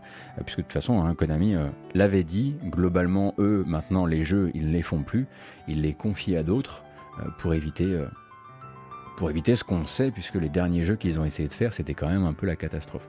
Espérons effectivement que Bluebird Team ne soit pas sur un pachinko, ce serait le pire, le pire pour les fans. On est revenu rapidement sur le casque Microsoft annoncé il y a quelques jours. Euh, et euh, sa compatibilité avec les protocoles de simulation euh, euh, de spatialisation du son, puisqu'en fait tous les casques stéréo sont compatibles, pas, plus lui que d'autres. on est revenu rapidement sur un, même moins rapidement, sur un investissement massif du fonds souverain d'investissement public d'Arabie Saoudite dans le jeu vidéo, puisqu'il y a environ 3, plus de 3 milliards pardon, de dollars qui ont été investis euh, par le prince saoudien dans Activision Blizzard, dans Electronic Arts et dans Take-Two fin 2020. Et on se demandait comment ça allait passer, ce genre d'infos, ce soir et demain et après-demain durant la BlizzCon. Euh, rapidement, la version enhanced de Sinking City, le jeu de Frogwares qui ressort sur PS5 aujourd'hui avec une version améliorée, mais ça n'améliorera pas malheureusement les qualités intrinsèques du jeu, bien malheureusement. Euh, Nioh 2 et sa version enhanced euh, et sa version complète édition sur PC reçoivent un patch qui devrait régler les problèmes de stabilité et notamment les problèmes techniques euh, puisque vous avez maintenant la possibilité si vous avez une carte Nvidia de jouer en DLSS. Bon, on a regardé, c'est vrai. le dernier trailer à date de Outriders en attendant la démo qui tournera fin février. Super Bomberman Air Online également qui quitte le précaré de Stadia, manifestement selon un organisme de certification coréen, euh, pour se diriger vers le PC. Donc Battle Royale Super Bomberman, euh, avec, euh, il me semble, une composante free-to-play. Enfin, le jeu est gratuit, me semble-t-il, euh, mais à quel point est-il relou avec son côté free-to-play, ça je ne sais pas. Si vous cherchez à porter votre progression et vos destinations venant de Hitman 1 et de, Hitman 2 dans Hitman 3 sur PC et que vous galériez, comme beaucoup d'entre nous, c'est désormais possible puisque IO Interactive a réglé le souci. Et maintenant, on va s'intéresser aux vrais jeux vidéo celui qui nous... vous venez pas de toute façon pour Outriders ou même pour Hitman, vous venez pour le jeu de course Minute.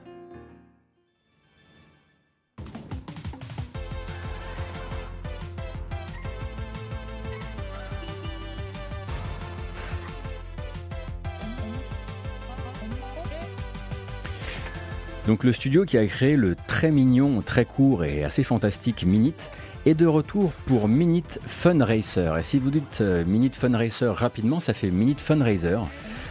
Puisque c'est un jeu caritatif, un jeu qui, euh, toujours édité par Devolver, redistribuera l'intégralité de ses bénéfices à des œuvres de charité, et ce non pas pour une semaine, ou pour deux semaines, ou pour un mois, ou pour trois mois, mais pour toujours en vérité. Si vous achetez Minute Funracer, eh bien vous euh, faites une bonne action, ce qui est plutôt une bonne chose.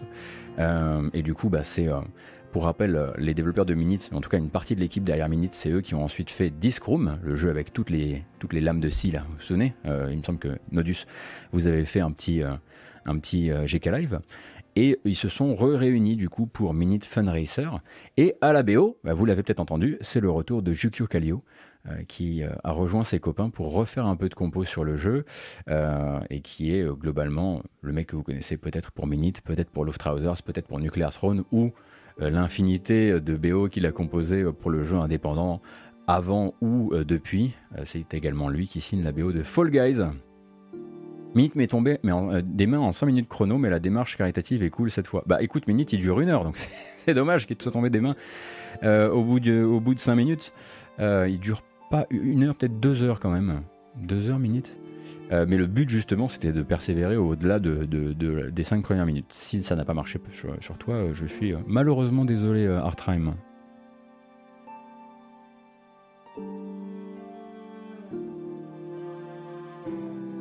Alors non, ce n'est pas Jukio Kallio qui fait la BO de Scourgebringer, Tristus Guts. Je sais pas si c'est ce que tu disais.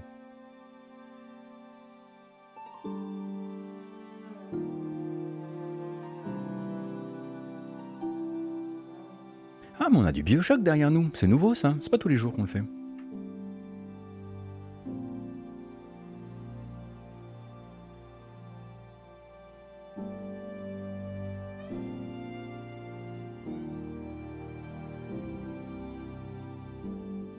Ah, n'hésite pas vraiment, tu verras. En fait, le but, c'est vraiment, c'est des petites itérations bah, d'une minute, du coup.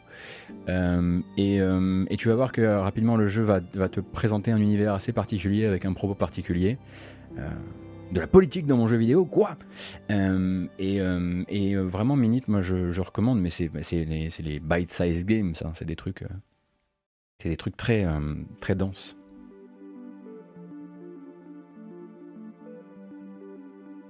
Dans le programme des Xbox Game Preview arrivera bientôt. Pardon, maintenant on dit Xbox Access, hein, c'est ça Arrivera au printemps. Souvenez-vous.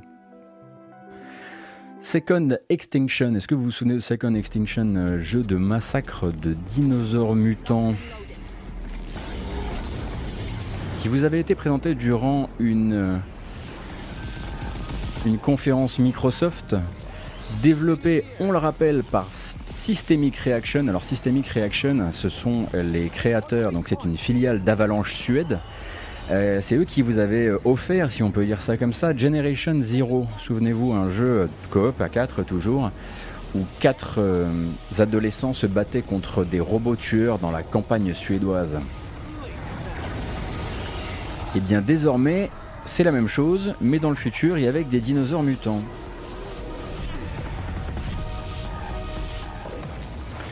Et le jeu arrivera donc en Xbox Access au printemps. Pour rappel, c'est un jeu qui est Xbox Series, Xbox et PC. Et qui s'est montré avec une nouvelle bande-annonce. Donc c'est Xbox Game Preview et pas Xbox Access. J'ai vraiment du mal avec certaines des nomenclatures de chez Microsoft encore à l'occasion.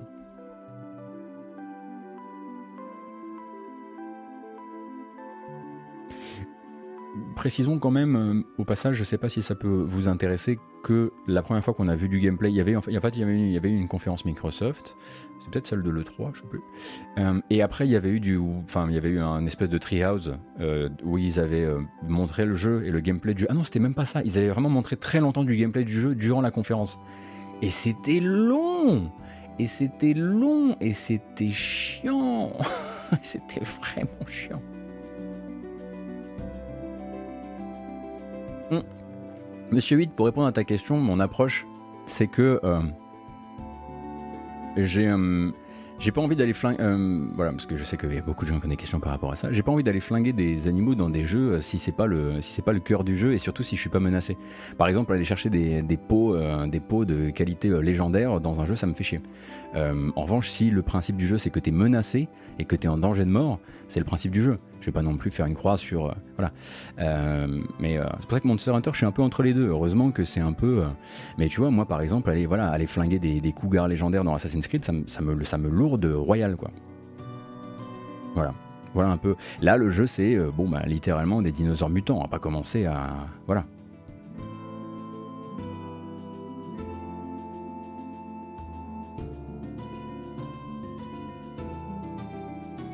Donc voilà.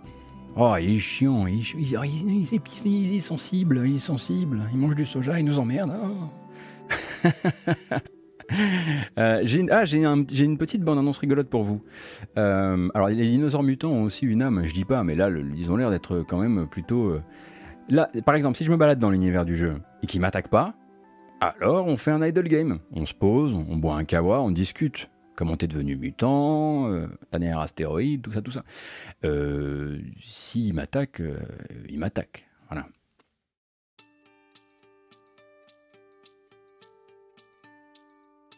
J'ai un petit trailer rigolo juste pour faire un petit peu la, transition rapide.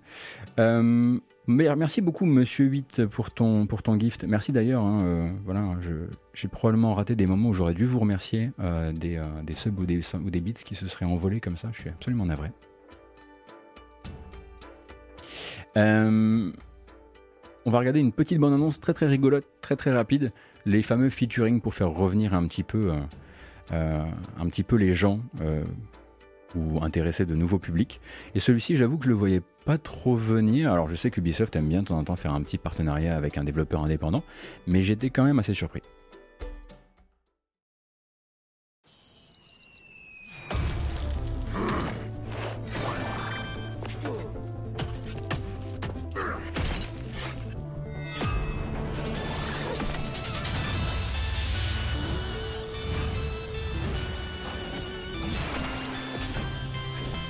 Vraiment, si vous avez envie de retourner jouer un petit peu à For Honor, vous pourrez, vous pourrez débloquer des objets cosmétiques exclusifs Shovel Knight. Pour une courte durée cependant. Attention. C'est rigolo, franchement c'est rigolo. C'est cool qu'il se fasse plaisir. hein. Jusqu'au 4 mars prochain, vous pourrez donc débloquer ces objets euh, dans For Honor, des objets euh, spéciaux et venant de l'univers décidément prolifique de Shovel Knight. De temps en temps, une petite bande-annonce comme ça, ça, ça remet d'équerre. hein. C'est un peu comme une petite bamboche en fait, hein, quand on y pense.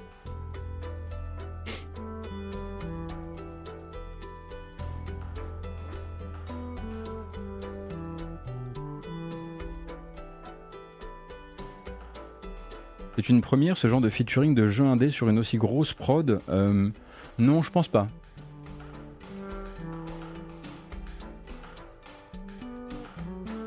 Je crois pas, en tout cas pas chez ce. Ah bah oui, déjà il est dans Smash. Euh, oui, effectivement, bah oui, tout simplement. Oui, non, je, voilà, j'ai oublié. Merci hein, euh, de couvrir les angles morts, les copains. C'est bien, on bosse en équipe. Peut-être que vous vous demandez ce qu'il était advenu des 100 millions de dollars injectés par NetEase dans Bungie. Euh, et bien maintenant, on est un petit peu plus fixé sur la question puisque euh, le studio basé dans l'état de Washington, donc à Bellevue, va s'étendre très très fort et s'étendre littéralement euh, d'un point de vue spatial, Euh, pas dans l'espace non plus, quoique ils font bien ce qu'ils veulent, avec donc la construction d'une grosse extension euh, à leur bâtiment actuel, euh, qui va donc porter l'espace occupé par Bungie euh, à Bellevue de 8000 m2 à 19 300 m2 tout de même, d'ici fin 2022, euh, fin des travaux donc, et le but c'est de s'engager, donc de créer plusieurs équipes évidemment, et de s'engager plus fort donc dans l'univers de Destiny via des extensions et aussi d'autres histoires qui pourraient être racontées dans l'univers de Destiny toujours par d'autres jeux, des spin-offs, etc. etc. Euh, et aussi de bosser sur de nouvelles licences, euh, comme euh, celles, censées voir le jour avant 2025. On rappelle qu'à l'époque de l'injection du blé par NetEase, ils avaient dit d'ici 2025, on essaiera de sortir une nouvelle licence, donc complètement inédite, et qui est teasée depuis un moment. Pour l'instant, tout ce qu'on a à se mettre sous la dent sur qui pourrait euh, éventuellement, euh, quel pourrait éventuellement être ce projet. Euh, donc il y avait des offres d'emploi l'été dernier qui cherchaient des, des, développeurs et des différents postes pour bosser sur un jeu beaucoup moins sérieux avec une approche un peu humoristique voire cocasse dirons-nous. Euh, et on se demandait du coup si c'était toujours euh, lié à un dépôt de marque qui a été fait en 2018 du côté de chez Bungie euh, qui s'appelle Matter qui a été déposé donc est-ce que Matter est le jeu humoristique? Est-ce que le jeu humoristique est celui qui est attendu pour 2025 Euh, C'est des choses qu'il faudra voir venir. Toujours est-il que pour l'instant, l'info principale, c'est on s'étend, on construit un nouveau bâtiment et au passage, on restructure un peu. Pas mal de gens ont des promotions dans l'entreprise. On monte euh, une division marketing et édition à Amsterdam, donc qui va s'occuper vraiment que de ça. Euh, donc éventuellement si vous cherchez du boulot et que vous avez envie de bouger un peu, même si c'est difficile de bouger en ce moment. Euh, et au passage, on va parler un peu de cross-média du côté de chez Bungie, puisque ont été recrutés et directement placés au conseil d'administration de l'entreprise Pamela Kaufman, qui elle est ex-présidente de Viacom CBS, elle a bossé notamment avec MTV, avec Comedy Central, avec Showtime ou avec Paramount, ainsi que Trace Harros, qui euh, est un ex ou une ex, ou une ex d'ailleurs, je ne sais pas, euh, cadre de Vivendi. Et donc, euh, le but de ces deux recrutements et ces deux mises, effectivement, au conseil d'administration, ce serait probablement de tirer des ponts vers d'autres médias, d'amener l'univers de Destiny bah, vers d'autres d'autres plateformes, etc. Merci beaucoup Alex Ziclo pour ton prime.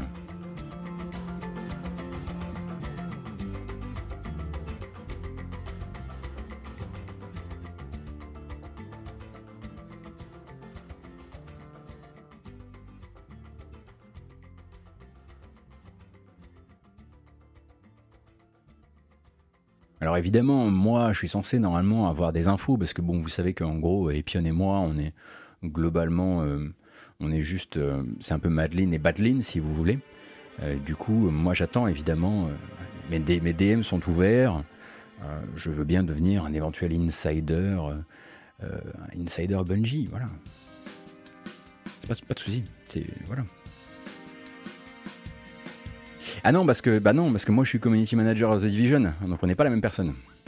En revanche, on a un truc avec le loot, c'est sûr. Il y a une intrication quantique entre nous, c'est clair. Attendez, mais si moi je suis Epion et si vous, vous, vous êtes qui? Je dirais plus Badline et Badline, perso. c'est horrible. Ah, Epion et moi, on y croira quand on, nous verra dans la même pièce. Bah, en fait, on a déjà fait une photo ensemble, mais euh, on nous a dit que c'était euh, euh, une création de, Stanley Kubrick, que ça avait été fait en, en montage, donc bon, bon.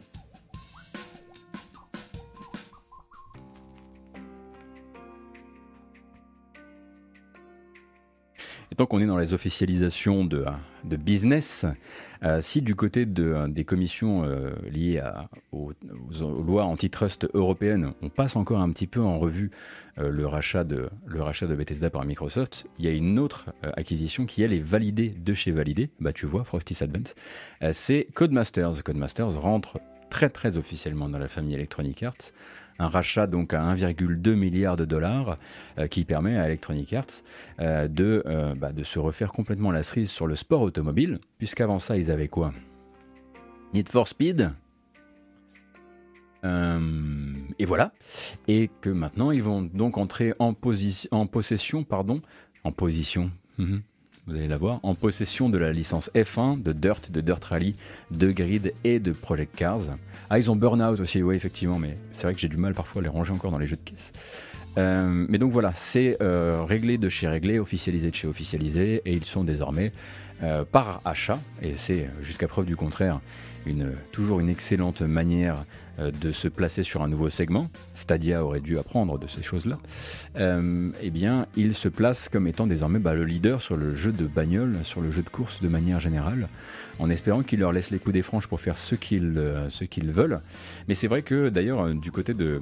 Il me semble que c'est- c'est Jarod qui fait ce, ce parallèle sur GK. Euh, c'est 1,2 million pour se payer tout Codemasters, donc studio britannique, plusieurs studios britanniques qui travaillent sur les jeux de bagnole, et c'est 2 millions pour se payer euh, Glue, le spécialiste du jeu mobile à tendance, euh, à tendance virale. Et c'est hallucinant en fait. Oui, pardon, milliards. J'ai dit millions Milliards, milliards, milliards, milliards. Combien? Milliards. Et donc en fait, Glue, ça coûte plus cher que, que Codemasters. Glue, ça coûte plus cher que. Glue et ses licences coûtent plus cher que Codemasters et tout son portefeuille.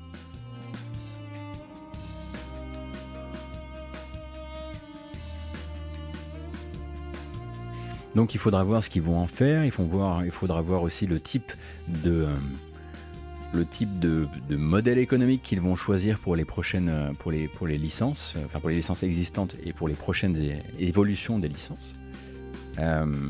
Mais je pense qu'ils doivent être très regardés sur le sujet. Et je les vois mal en fait. Alors c'est bizarre de dire ça. Je sais pas ce qui m'arrive, j'ai une, poussée de positivisme ce matin. Je sais pas ce qui, ce qui se passe. Euh, mais euh, je les vois mal en fait massacrer des licences de jeux de sport auto pour en faire des objets mass market dans la mesure où le sport auto ne sera pas mass market en fait. Et que même Need for Speed et tous les jeux d'arcade ne font pas des gros chiffres. Je pense qu'ils ont tout intérêt effectivement euh, à comprendre le côté niche de la chose et à lui laisser son côté niche. Mais est-ce que ça s'est déjà vu? Mais j'ai rarement vu autre chose que Electronic Arts, effectivement, accompagnant doucement, avec une main sur l'épaule, un studio vers le cimetière. Mais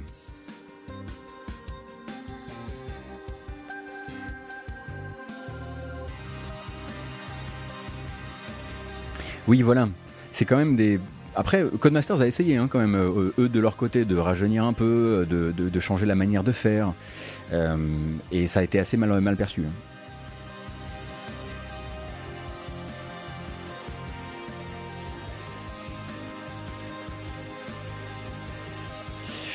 Info label Patrick Helio qui nous vient de Madingue sur le chat. Euh, la sortie de la console rétro Intellivision Amico est repoussée au 10 octobre 2021. C'est le combienième report pour l'Intellivision Amico? Donc un, projet qui est notamment chapeauté euh, par euh, Tommy Talarico, compositeur de musique de jeux vidéo, que vous connaissez peut-être pour son travail sur Earthworm Jim. Ce que vous écoutez là, c'est la BO de Neo Tokyo. C'est la meilleure partie de Neo Tokyo. Mad Masco, merci beaucoup pour ton sub, très gentil.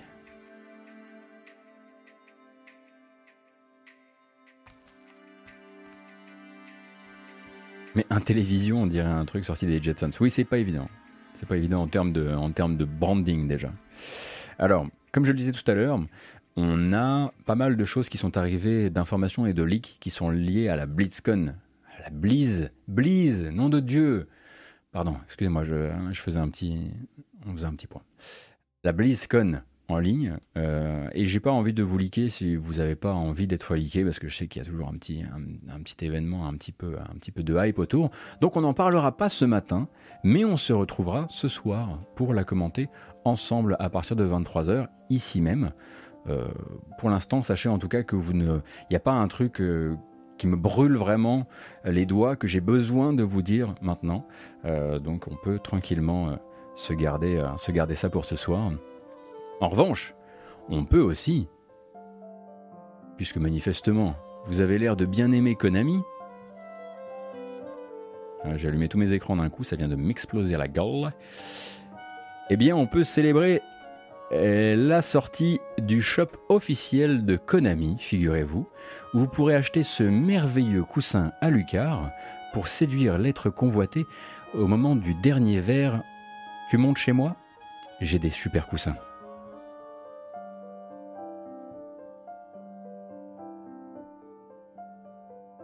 Il y a beaucoup de choses, hein. beaucoup beaucoup de choses, du Metal Gear, du Castlevania, euh, des casquettes diverses et variées, mais euh, c'était jusqu'ici pas un truc qui existait, le shop officiel euh, de, chez, de chez Konami, et c'est quelque chose qu'ils ont monté en partenariat avec la société californienne Waypoint, rien à voir avec le magazine, hein. c'est une société qui fait de la distrib. Euh, et il y a des soldes, il y a du moins 20% euh, jusqu'au euh, jusqu'au 26 février, et c'est absolument pas un truc sponsor que je vous fais, mais on les connaît, les, les, fans de Metal Gear et les fans de Castlevania. Ça fait longtemps que vous vouliez des trucs qui viennent pas de chez QWERTY, donc bah maintenant c'est possible.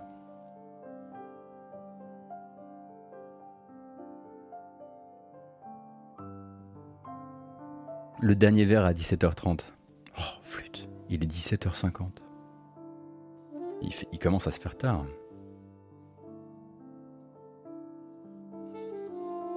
Mais voilà, comme ça, vous êtes, euh, vous êtes en possession de cette information. En revanche, vous serez sympa de ne pas commencer à tous commander les trucs qui me branchaient. Hein parce que moi, j'ai quand même repéré un ou deux trucs, notamment un très très joli mug avec lequel je compte protéger ma virginité. Donc, euh, donc vous ferez quand même un peu gaffe hein, à pas tout, euh, pas tout mettre en out of stock parce que euh, j'ai mes vues sur certains articles. Très rapidement, parce qu'on n'est pas du tout, on n'est pas dans les temps du tout. Ce qu'on va faire, c'est qu'à partir de là, en fait, on va changer musique, on va changer la musique. Euh, on va changer la musique, euh, puisque vous le savez, on va essayer de faire une matinale un petit peu portée sur la musique de jeux vidéo. Et on a parlé en début de semaine de la disparition de Stan Lepard, qui est un compositeur reconnu de l'industrie, qui a bossé pour Microsoft sur du logiciel, sur Windows, sur MSN, qui a bossé comme orchestrateur sur les séries Halo et Age of Empires. Et du coup, je vous ai préparé une petite, euh, une petite euh, playlist. On va s'écouter du Stan Lepard jusqu'à la fin de cette matinale, qui risque de durer un peu plus longtemps que 11h30, euh, je vous préviens. J'ai l'impression qu'on va déborder. donc c'est parti. Hop. Non, hop. Voilà. Et normalement, si je fais mon boulot correctement...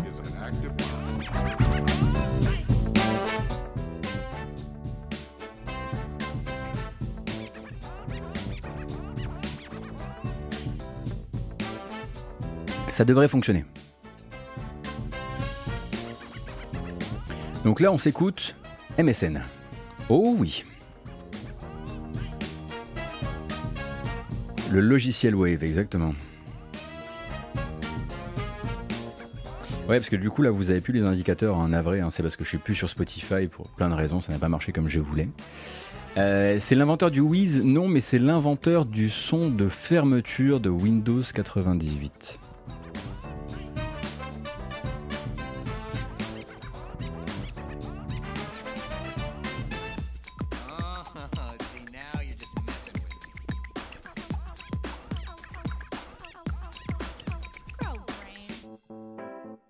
98 ou 98 SE, je ne sais plus. Mais du coup, on en parlait l'autre jour, si vous n'étiez pas là. C'est également lui qui a créé ceci. Alors, il est où? Mais zut alors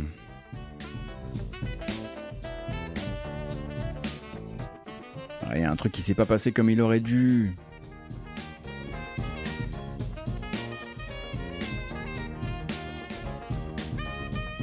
La musique en question s'appelle MSN First Time User Experience. Euh, pas encore de news euh, du côté de chez. euh, Non, mais voilà, là du coup mon, mon plugin est cassé. Mais j'étais sûr que j'allais casser toute la matinale en faisant ce truc-là.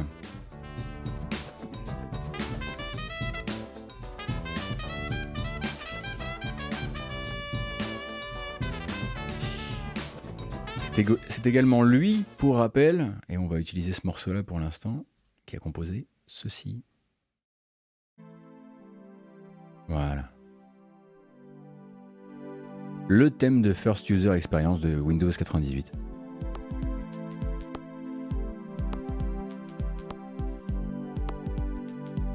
C'est quoi le souci avec Spotify? Le souci avec Spotify, c'est que Spotify, quand c'est des morceaux en local, il a des soucis pour m'afficher les informations. C'est un problème connu sur le logiciel que j'utilise, le logiciel qui fait le, le pont entre les deux. J'ai contacté le développeur du, du soft. J'attends des nouvelles. On les entendait quand ces thèmes Euh, Quand tu faisais ton install et quand tu faisais, euh, quand tu, euh, quand tu suivais le, le first boot?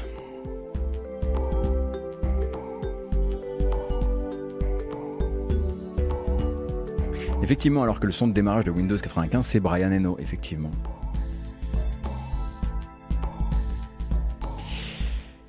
Mais là, du coup, ça va tout casser mes préparatifs et on va pas pouvoir tout écouter comme ça.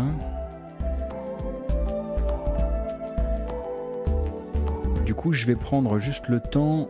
On va se projeter parfois des trailers. Il va y avoir des petits overlaps euh, audio. C'est normal. Rassurez-vous. Toujours la banane. Toujours debout. Avec le trailer de Eximus 6 de Frontline, qui est un jeu qui sort d'accès anticipé sur PC. C'est très très niche, attention. Mais je suis assez certain que ça pourra intéresser au moins les amateurs de STR qui ont la dalle et de la curiosité aussi. Alors hop.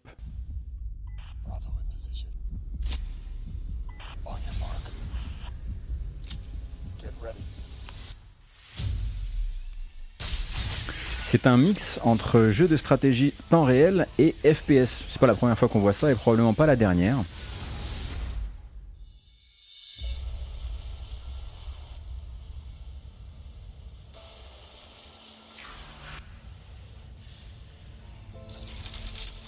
Donc celui-ci était en accès anticipé sur Steam et il est sorti d'accès anticipé, il est sorti en 1.0 hier ou avant-hier.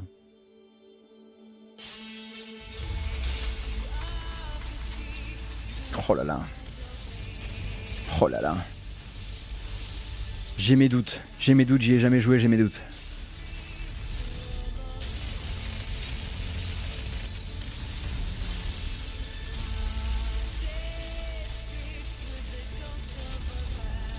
Ah voilà. Voilà, non mais le, son est bizarre, hein, le son du trailer est bizarre, je vous rassure.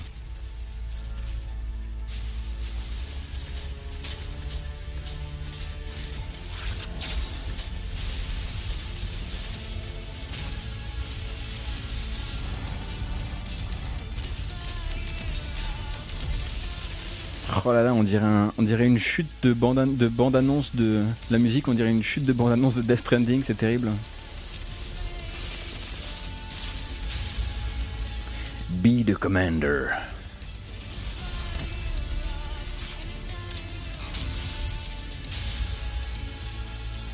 Ah, est-ce que c'est un trailer amateur? Bah oui.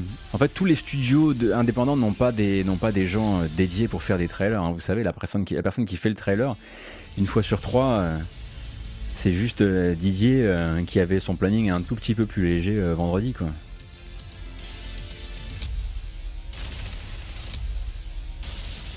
Du coup, voilà, si vous vous êtes intéressé, si vous avez envie de faire preuve de curiosité ou en tout cas de lire un petit peu plus sur le jeu, il s'appelle Eximius. 6 de Frontline, voilà, vous avez l'info. Ah non, c'est mars 2016, mais alors. Mars, 2016 euh, mars 2021. Qu'est-ce qui s'est passé dans ma préparation? Bon bah du coup c'est un peu plus tard que prévu, navré. Je pensais qu'il était sorti d'un point zéro maintenant.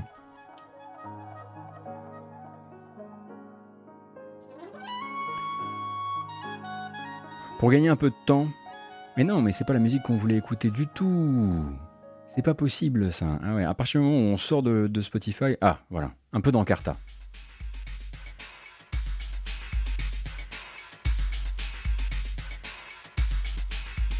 Que vous avez connu le flight mode d'encarta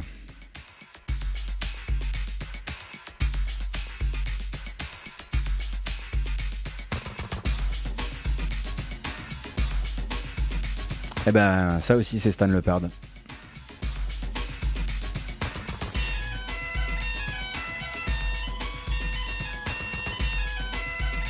Tout simplement.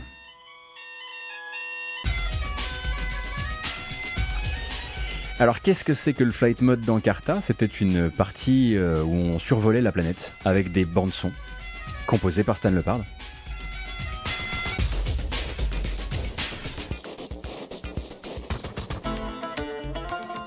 C'est que des samples. hein.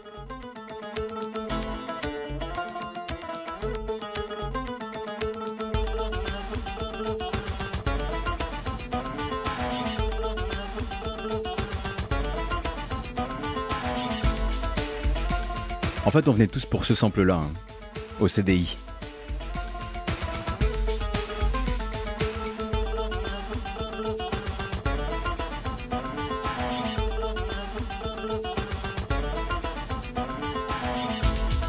Et ensuite, parce que là c'est en survolant euh, tout le. On changeait de morceau en fait quand on arrivait sur euh, au-dessus des États-Unis. Et au-dessus des États-Unis, en tout cas de l'Amérique du Nord, on partait là-dessus. Et là en fait, on va retrouver.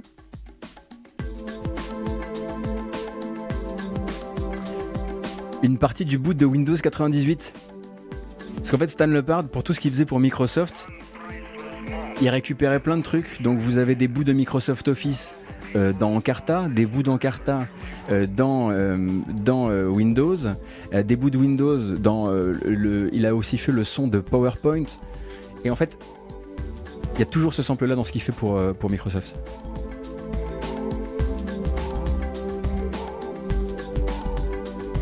Donc en fait, il y a une. Il y a un univers. Il y a un musical universe Microsoft Windows.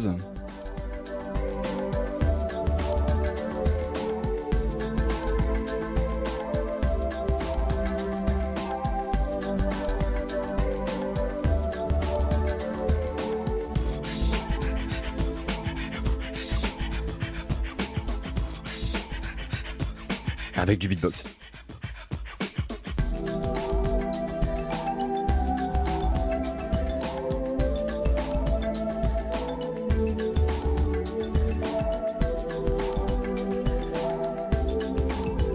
Et attendez, c'est pas tout. Ah oui, effectivement, ça on dirait du Enigma, ça, mais ça c'est le, lot de toute une partie de la production, euh, de tout ce qui était plus ou moins, euh, plus ou moins in à dans ces années-là. Où est-ce qu'on peut retrouver ces morceaux? Eh bien, tous les morceaux composés par Stan Lepard durant sa carrière sont disponibles sur son SoundCloud. En tout cas, en tout cas, il en a uploadé bien plus que j'en ai jamais, ai jamais vu sur un, sur un SoundCloud d'artistes euh, ayant bossé sur le, dans le jeu vidéo.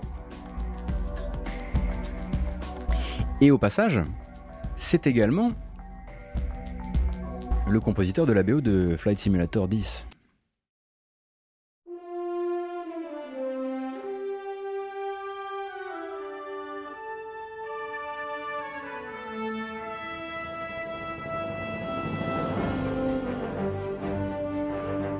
Et alors ça c'est ça c'est la beauté. hein. Je sais pas si vous avez connu.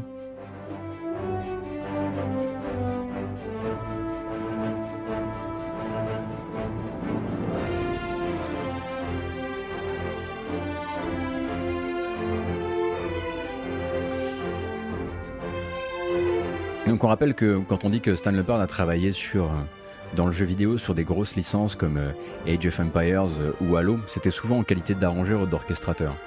Euh, il a composé souvent aussi, hein, mais l'arrangeur, en fait, ce qu'il fait, c'est que dans le cas d'un Halo, par exemple, c'est une personne qui va venir récupérer des thèmes connus, des motifs connus, et les adapter pour d'autres morceaux qui ne sont souvent pas dans la BO d'ailleurs. Euh, toutes les fois, où, parce que tout n'est pas composé par les compositeurs principaux, et Stan Lepard faisait partie de ces gens, comme beaucoup dans l'industrie, qui passent derrière et qui vont récupérer euh, le motif euh, signature de Halo et essayer de le placer euh, durant la petite musique qu'on entend durant le didacticiel ou ce genre de choses. Et aussi, ils vont faire beaucoup de musique additionnelle. C'est tout ce qui est un petit peu trop ambiance ou pas assez mélodique ou pas assez, ou qui ne nécessite pas, on va dire, la signature du maître euh, pour être réalisé. Ça, marche aussi pour le cinéma. hein. Et orchestrateur, c'est autre chose. Orchestrateur, alors attention, là je parle évidemment sous le contrôle de nos, de nos spécialistes sur le chat. Euh, orchestrateur tel que je le comprends, euh, le but serait de dire, ok, maintenant on a ça, on a la composition euh, du, euh, du compositeur, mais lui il a composé au piano. Euh, moi maintenant, il va falloir que je dispatche ces différentes eh oui, c'est pas terminé. Euh, que je dispatche ces différentes lignes de piano à différents instruments pour ensuite donner ça à l'orchestre. Et ça, ce beau morceau qui va finir dans la matinale, c'est le thème de Uno Arcade sur Xbox Live Arcade.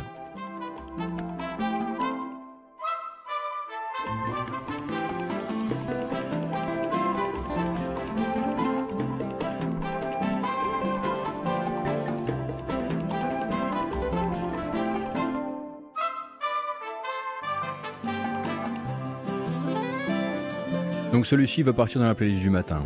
Je vous préviens tout de suite.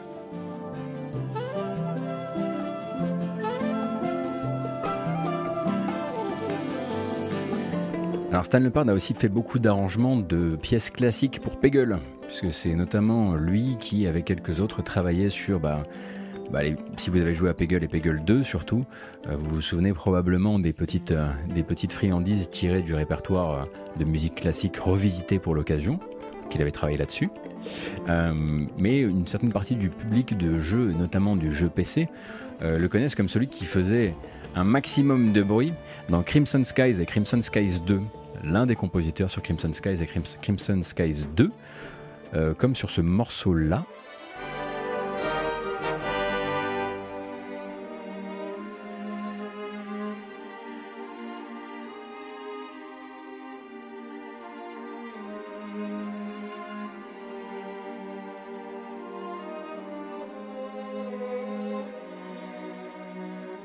Crimson Skies, on prend effectivement un coup de vieux, c'est sûr. Alors évidemment, là, je vous ai mis des trucs qui sont écoutables entre nous, parce que Crimson Skies, c'est quand même beaucoup de face à face avec des avions et de, morceaux qui font énormément, énormément de, bruit, euh, très, euh, comment on dit euh, en anglais, bombastique. Mais voilà, ça faisait partie des choses sur lesquelles il a travaillé.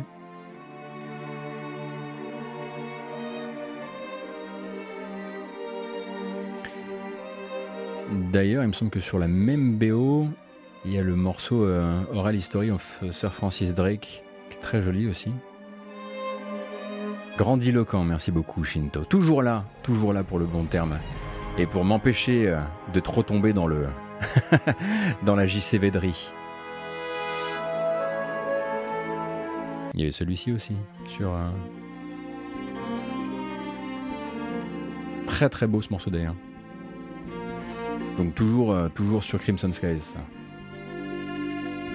Si je ne m'abuse.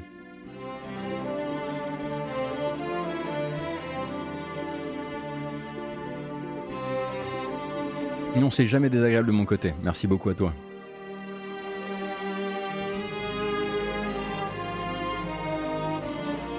Donc je suis content qu'on prenne le temps quand même de s'écouter parce que en l'occurrence tout était disponible dans un format hyper hyper euh, hyper propre sur SoundCloud avec le bouton télécharger activé.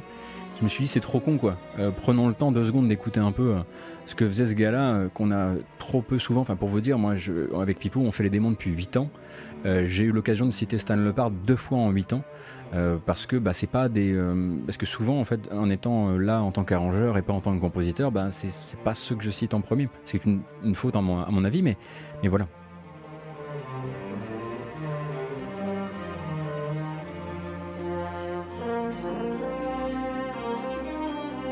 ça marche bien ça marche bien j'aime bien Euh, tant qu'on y est, bah, écoutez, on continue à écouter ça. Euh, ou même d'ailleurs, ça ou autre chose. Ah, il y a Bush Pilot aussi sur Flight Simulator X, qui est bien. Euh, pour revenir sur une information qui est un peu maintenant un fil rouge hein, de cette matinale, à savoir la, euh, l'affaire Materia Collective, on en a parlé encore hier. Donc Materia Collective, label qui édite des, des bandes originales de jeux vidéo ainsi que des albums de reprise de jeux vidéo, euh, qui justement milite depuis de nombreuses années pour la bonne redistribution des revenus aux compositeurs originaux comme aux repreneurs, etc., etc. Enfin voilà, une approche vraiment vertueuse de la musique de jeux vidéo qui est toujours encore un domaine euh, qui est pas très très bien suivi d'un point de vue des droits, etc.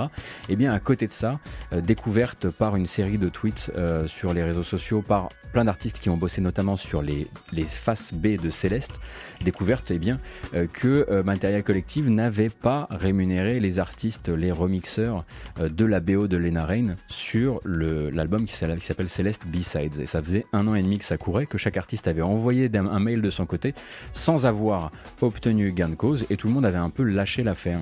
Euh, toujours est-il que bah, du coup, c'est sorti sur les réseaux sociaux, ils ont exposé Materia Collective, Materia, Materia Collective a été obligé du coup de réagir, et leur manière de réagir, pour rappel, en fait, ça faisait depuis 2017 qu'ils leur disaient Vous inquiétez pas, notre euh, dashboard pour euh, gérer tout ce qui est euh, compta, il est en développement, sauf qu'il est toujours pas développé. Toujours est-il que eh bien, Materia Collective a hier commencé à envoyer les paiements et à communiquer. Enfin, voilà, ils ont chaque chaque personne qui avait qui était plein de leur gestion des choses a communiqué sur Internet en disant voilà, je viens de recevoir les quelques milliers de dollars qui m'étaient dus depuis depuis un an et demi. Le problème, c'est que à côté de ça, euh, Materia Collective a également communiqué euh, des comment dire des pas des factures mais euh, des papiers qui semblent très précipités dans leur création. C'est-à-dire que c'est des papiers où il y a des chiffres qui réapparaissent exactement les mêmes où on sent qu'il y a des copier-coller qui ont été faits à l'arrache comme si en fait ils avaient perdu les papiers et que maintenant ils étaient ils en avaient reproduit vite fait pour justifier les sommes qu'ils avaient distribuées. Alors la plupart des artistes estiment globalement que les sommes sont raccords, mais ils sont pas sûrs d'être vraiment payés ce qu'ils devraient, et surtout, ils n'ont pas une bonne gestion euh, des, euh, du, euh, des, pa- des paplards derrière. Et de fait, bah, chacun s'est un peu exprimé en disant désolé, mais moi en fait ce que j'attendais c'était pas juste mon argent, c'était aussi un engagement du côté de Materia Collective vers une meilleure gestion. C'était des papiers qui ont l'air de vouloir dire quelque chose, et là en fait j'ai l'impression que ça a été fait dans la précipitation, sous la pression sous la pression de la communauté et de manière complètement floue, et surtout que rien n'aurait bougé si Lena Rain elle-même, donc compositrice sur Céleste, n'avait pas fini par s'exprimer sur son Twitter, qui est elle maintenant extrêmement suivie par le monde du jeu vidéo et du jeu vidéo indépendant, s'exprimer sur son Twitter pour dire attendez mais là en fait il y a mes remixeurs qui attendent leur blé depuis un an, un an et demi, vous foutez quoi? Résultat des courses, tout le monde a un petit peu dit je suis désolé mais moi en fait je peux plus faire, euh, je peux plus du tout faire confiance euh, à Materia Collective pour l'heure. Et le vrai coup dur pour Materia Collective, qui va devoir se relever de cette histoire, c'est que Lena Rain a annoncé qu'à partir de maintenant, ce serait l'auto-édition pour elle et qu'elle ne travaillerait pas avec Materia Collective pour ses futures bandes originales ou ses futurs albums perso. Euh, et que donc, bah, c'est un peu euh, l'artiste star du label qui lâche le Materia Collective. Euh, de là, en fait, on n'a pas de nouvelles du, du CEO, du président de la boîte depuis un bon bout de temps maintenant. Euh, et euh, on imagine qu'il va falloir bah, se relever médiatiquement et faire vœu de meilleur travail pour la suite. Mais pour regagner la confiance des artistes et du public, euh, c'est pas pour tout de suite, tout de suite. Donc vu qu'on on s'était arrêté hier manifestement les chèques sont partis, on va voir ce qui se passe demain. Vous avez maintenant la suite de ce, de ce feuilleton. Ah mais c'est complètement normal. C'est complètement normal à mon sens. Et puis surtout que elle, qui est un petit peu à l'avant euh, de cette, euh, de cette troupe d'artistes-là, elle puisse dire à un moment, je suis désolé, mais si, moi si je, moi si je continue à travailler votre, comment dire, à, valider votre manière de travailler, je, je, je rends pas service aux artistes moins célèbres que moi.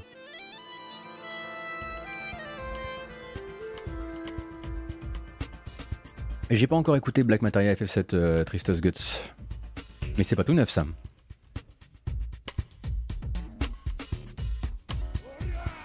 Merci beaucoup Clapstock pour ton sub, c'est très gentil.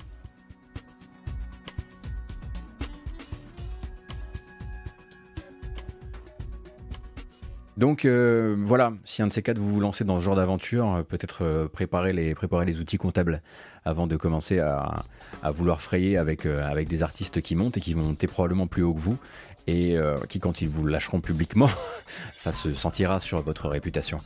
Euh, donc ouais, effectivement, là c'est euh, c'est con parce que vraiment en plus, ils viennent, je veux dire, ça fait des années que c'est les premiers champions sur Internet de la bonne redistribution des revenus pour le travail d'artistes euh, dans l'univers de la musique de jeux vidéo. Et ils en font, et ils font des leçons aux autres. Et ils font des leçons aux gens qui, euh, qui uploadent, qui réuploadent des BO sur YouTube, ce qui est normal parce que c'est pas pas censé être euh, quelque chose que YouTube laisse faire. Et, et ils sont toujours là, et le CEO de la boîte est toujours là en train de dire regardez, et puis là, et puis là, Capcom ils ressortent leur BO et leurs BO elles sont même pas taguées correctement, c'est honteux et tout. Là, le, tweet, euh, le Twitter de de Sébastien Wolf est un petit peu plus silencieux ces temps-ci. hein.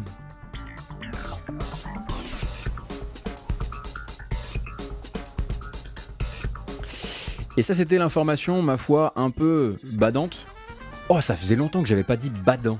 Oh, oh là là J'ai 23 ans. Ouh, J'ai mes cheveux qui repoussent. Euh, on va partir sur une bande originale, une bande originale sur un album que je vous recommande extrêmement chaudement. Là encore, ça nous fait un fil rouge avec un truc euh, qu'on n'avait pas, euh, qu'on avait, discuté durant une, ancienne matinale. Est-ce que vous, vous souvenez de Ramon van Engelenhoven, qui se fait appeler One Winged Engel, qui est donc un pianiste prodige du, du, du plat pays néerlandais quoi, euh, qui euh, du coup a sorti euh, deux albums coup sur coup, notamment le dernier à date, le mec très balèze effectivement, très fan de Rachmaninoff, qui a sorti il n'y a pas très très longtemps un, EP consacré à Chrono Trigger et Cross ou Chrono Cross, je ne sais plus. Toujours est-il que je vous avais dit, ouais, il est hyper hyper fan. Euh, ah oui, non, je sais pas pourquoi, je sais pas pourquoi j'ai dit plat pays. j'ai tout de suite corrigé. Euh, on le disait, il est hyper fan de FF10 et il avait un, un EP FF10 euh, dans les cartons. Et il est sorti. Et il est sorti euh, hier soir. Donc, on va couper doucement ceci et écouter doucement cela.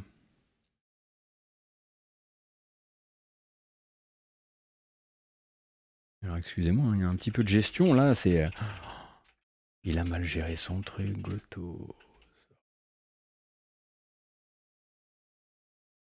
On s'emmerde, on s'en va, hein, on s'en va. Bon, évidemment, ça s'ouvre sur, euh, sur ce que vous connaissez, mais ça va pas en rester là.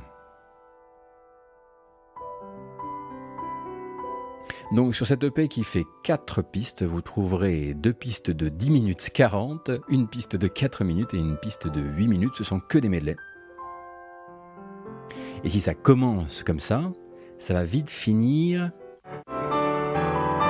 comme ça.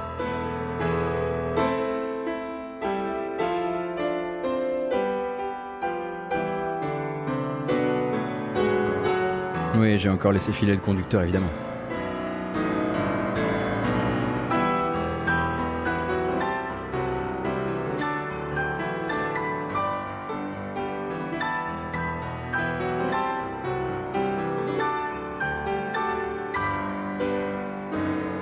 Donc évidemment ça ça s'écoute pas comme ça là entre nous avec moi qui vous regarde mais sachez que donc l'album qui s'appelle Sonata Quasi Fantasia est sorti euh, sur Spotify ainsi que sur Apple Music ainsi que sur iTunes hier soir.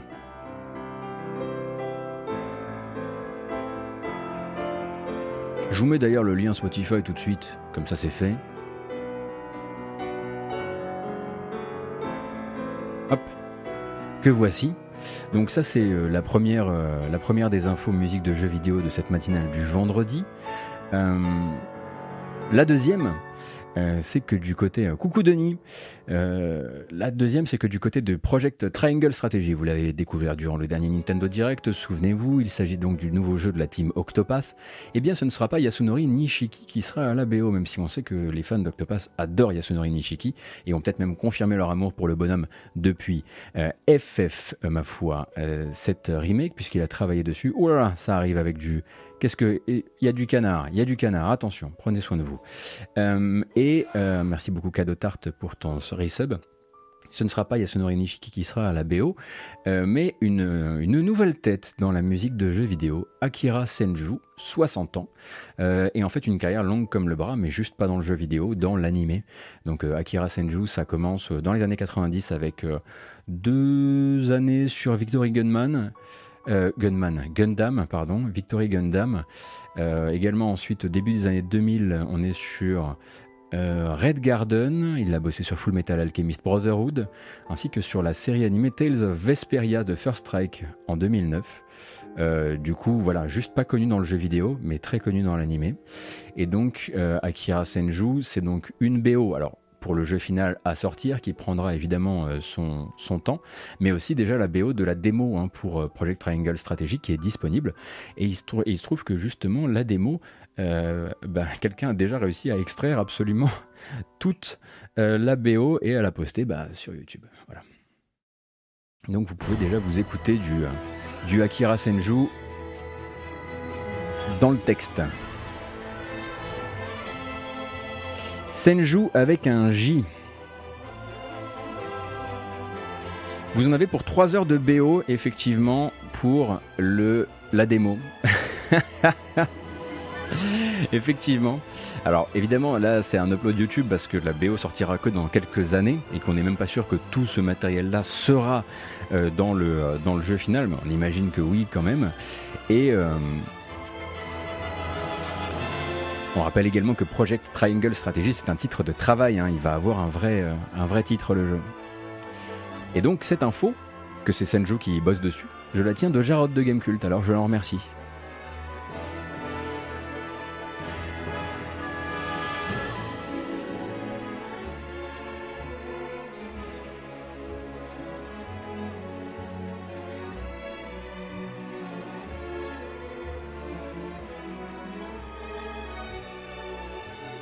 J'ai pas encore lancé la démo, je suis un peu dégoûté. J'ai tellement hâte. Donc je vous laisse écouter ça chez vous, hein, quand même. Euh, en revanche, j'aimerais attirer votre attention aussi sur ceci. Non, pas ça. Ça. On avait parlé il n'y a pas longtemps, décidément, hein, c'est que des fils rouges, sur des reconstructions de morceaux tirés euh, euh, du répertoire Super Nintendo qui sont issus du Gigalic. Souvenez-vous, le Gigalic qui a permis à des musiciens euh, d'obtenir les informations des samples qui avaient été utilisés avant que les morceaux soient compressés pour rentrer dans les cartouches de Super Nintendo. du coup, ben, maintenant qu'on a les informations des samples, les plus fous d'Internet sont en train de réunir les matos, les synthés, nécessaires pour recréer ces BO sans la compression et avec les samples hyper propres. Et sur cette chaîne YouTube là, qui s'appelle The Brickster, eh bien il y a plusieurs artistes qui postent leur travail actuellement sur ces restaurations. Et cet artiste là, qui n'a pas de nom, euh, eh bien il a il a acheté du matos sur eBay. Donc au début, il avait, il avait posté un seul morceau qui nécessitait pas ce nouveau synthé. Et puis ensuite, il a juste laissé un message en disant En fait, là, j'ai un, synthé qui doit arriver, que j'ai acheté sur eBay spécialement pour pouvoir refaire cette, faire cette euh, recréation. Euh, donc euh, attendez quelques jours et je vous ferai le prochain. Et le prochain, le voici. et voilà. Et c'est là, ma foi, que je vous laisse et que je vous souhaite un excellent vendredi. It's Friday then, it's Saturday, Sunday, what? It's Friday then, it's Saturday, Sunday, what? It's Friday again, it's Sunday. Hey, lives again, lives of coolest, lives again, lives lives again, lives of coolest, lives again, lives lives again, lives of coolest, lives again, lives lives again, lives of coolest, lives again, lives lives again, lives of coolest, lives again, lives lives again, lives of coolest, lives again, lives lives again, lives of coolest, lives again, lives lives again, lives of coolest, lives again, lives lives again, lives of coolest, lives again, lives lives again, lives of coolest, lives again, lives of lives again, lives of lives again, lives of lives again, lives of lives again, lives of lives again, lives of lives again, lives of lives again, Je pense qu'on avait besoin de sortir sur une dernière, dernière, dernière bamboche.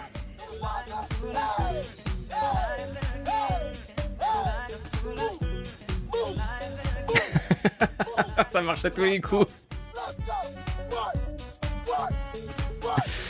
C'est vendredi et ça mérite effectivement que vous en fassiez une belle journée. Je vous souhaite, euh, ma foi, une euh, très bonne journée, un très bon week-end. Peut-être qu'on se retrouvera ce soir euh, pour parler, ma foi, de la, de la BlitzCon ensemble. Non, mais là, il faut qu'on parte sur une bamboche, on peut pas rester comme ça. c'est mieux. C'est quand même vachement mieux.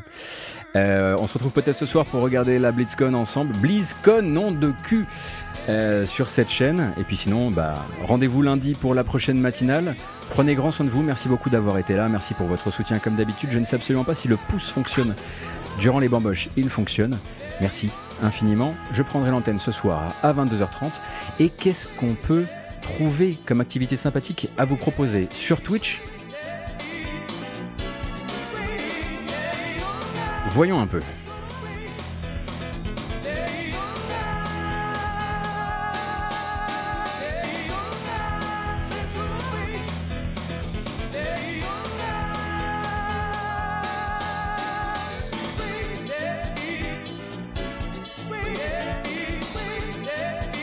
Le raid d'hier, c'était chez qui? Quelqu'un s'en souvient? Parce que moi pas.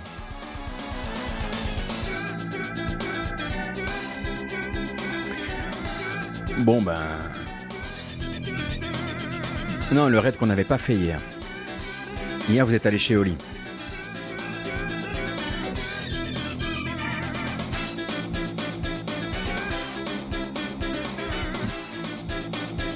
Ah, je sais où je vous envoie.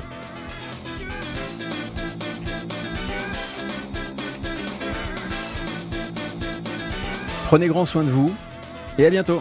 Merci pour tout. Ciao